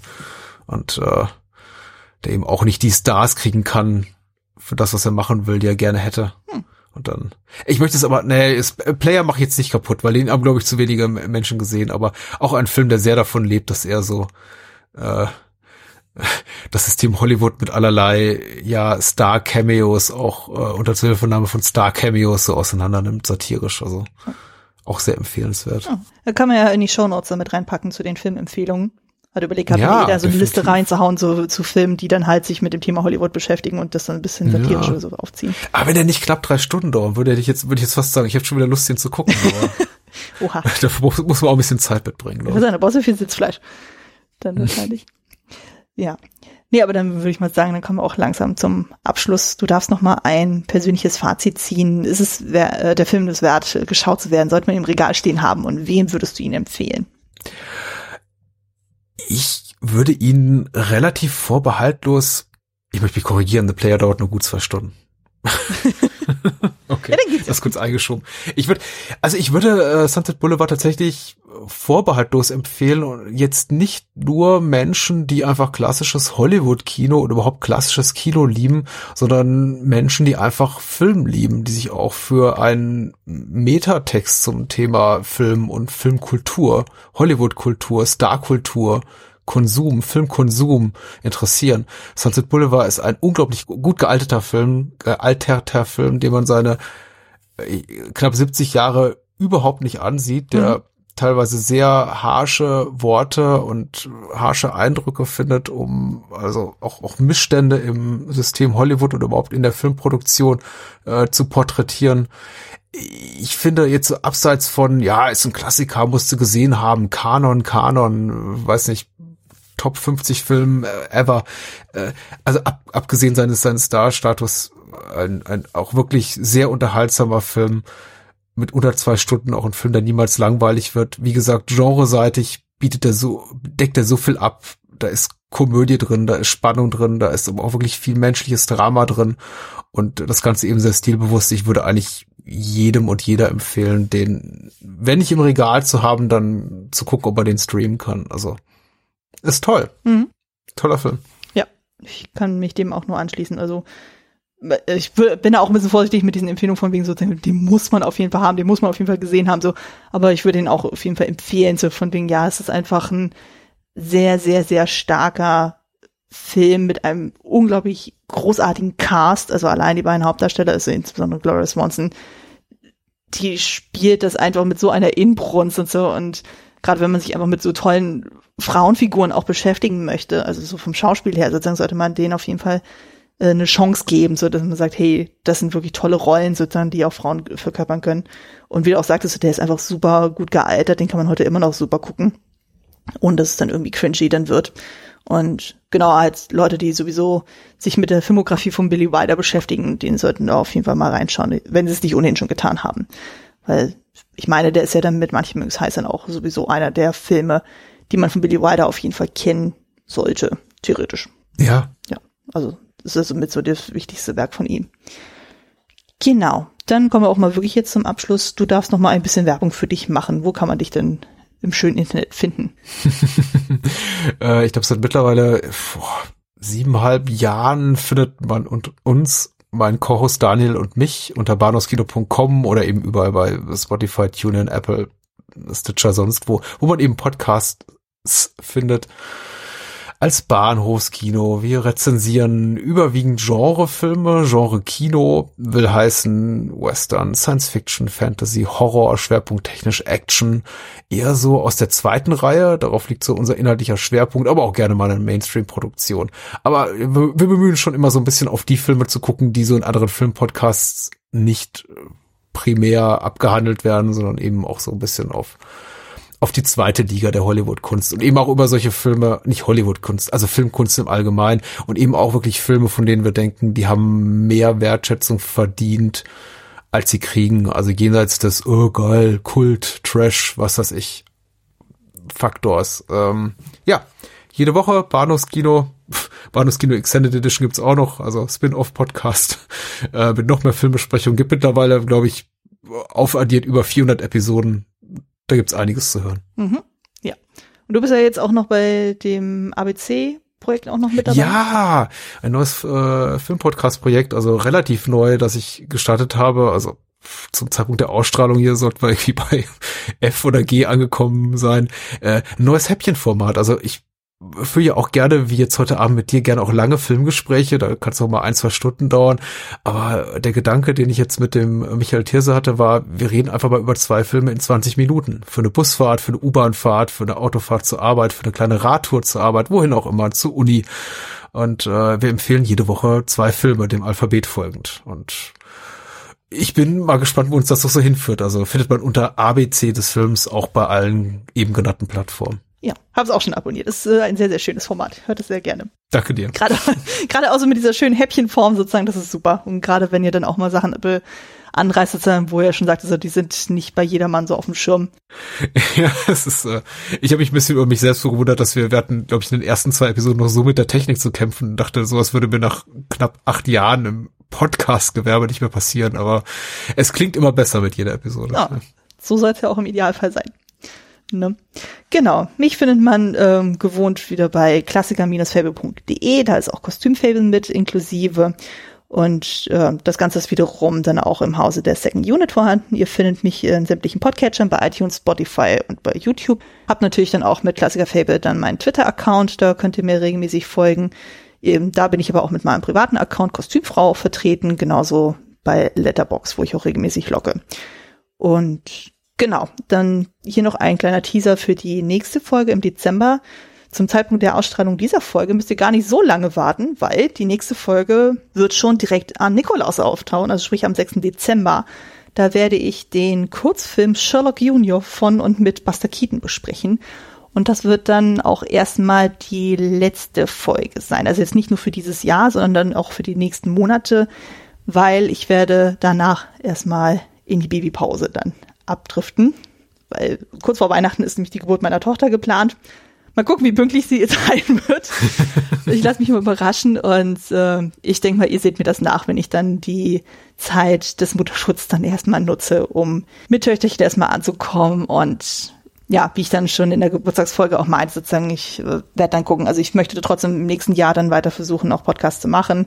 Aber ich werde das nicht mehr im Tonus schaffen können, irgendwie alle zwei Wochen irgendwas rauszuhauen, auch mit Gastspielen muss ich dann mal gucken, wie das Zeitfenster es zulässt in irgendeiner Form. Aber ich werde es definitiv nicht aufgeben. Ja. Das klingt gesund. Ja. Und Sherlock Junior ist ein Sherlock Junior ist ein tolles tolles Finish. Finde ja, ich. Der wurde meine, auch nur meine bescheidene Meinung, ja. Ja, der wurde auch gewünscht dann so und äh, das wäre auch tatsächlich dann mit Abstand der älteste Film, der in diesem Podcast bisher besprochen wird. Also mhm. ironischerweise jetzt davor die Folge war ja dann die äh, der Kurzfilm Vincent aus den 80ern, jetzt hier mit den 50ern und dann jetzt die letzte Folge für dieses Jahr dann in den 20ern. Ich finde, es ist ein schöner Sprung nach hinten und so, dass man sagen kann, okay, jetzt haben wir das Repertoire noch ein bisschen erweitert. Ja, ja. Ich bin schon sehr, sehr gespannt. Ich freue mich. genau. Ich danke dir herzlichst, dass du wieder dabei warst. Ich danke dir. Es hat sehr viel Spaß gemacht. Ja, vor allem, weil du auch mal was besprechen konntest, was du dir aussuchen durftest. Das war auch super. Ich fand Misery auch super. Ja. Ja. Ich bin gerne eingesprungen damals. Ja, ja, aber es ist ja immer schöner, wenn man dann auch so selber so einen Film mitbringen kann, von wegen so, hey, ich möchte unbedingt über den reden, so, das ist ja dann auch immer eine schöne Sache. Genau, ich hoffe, ihr hattet beim Hören genauso viel Spaß wie wir beim Aufnehmen und ich hoffe, ihr hört dann auch in der nächsten Folge dann mit rein oder hört auch in die alten Folgen rein. Bis dahin, macht es gut und tschüss. Tschüss.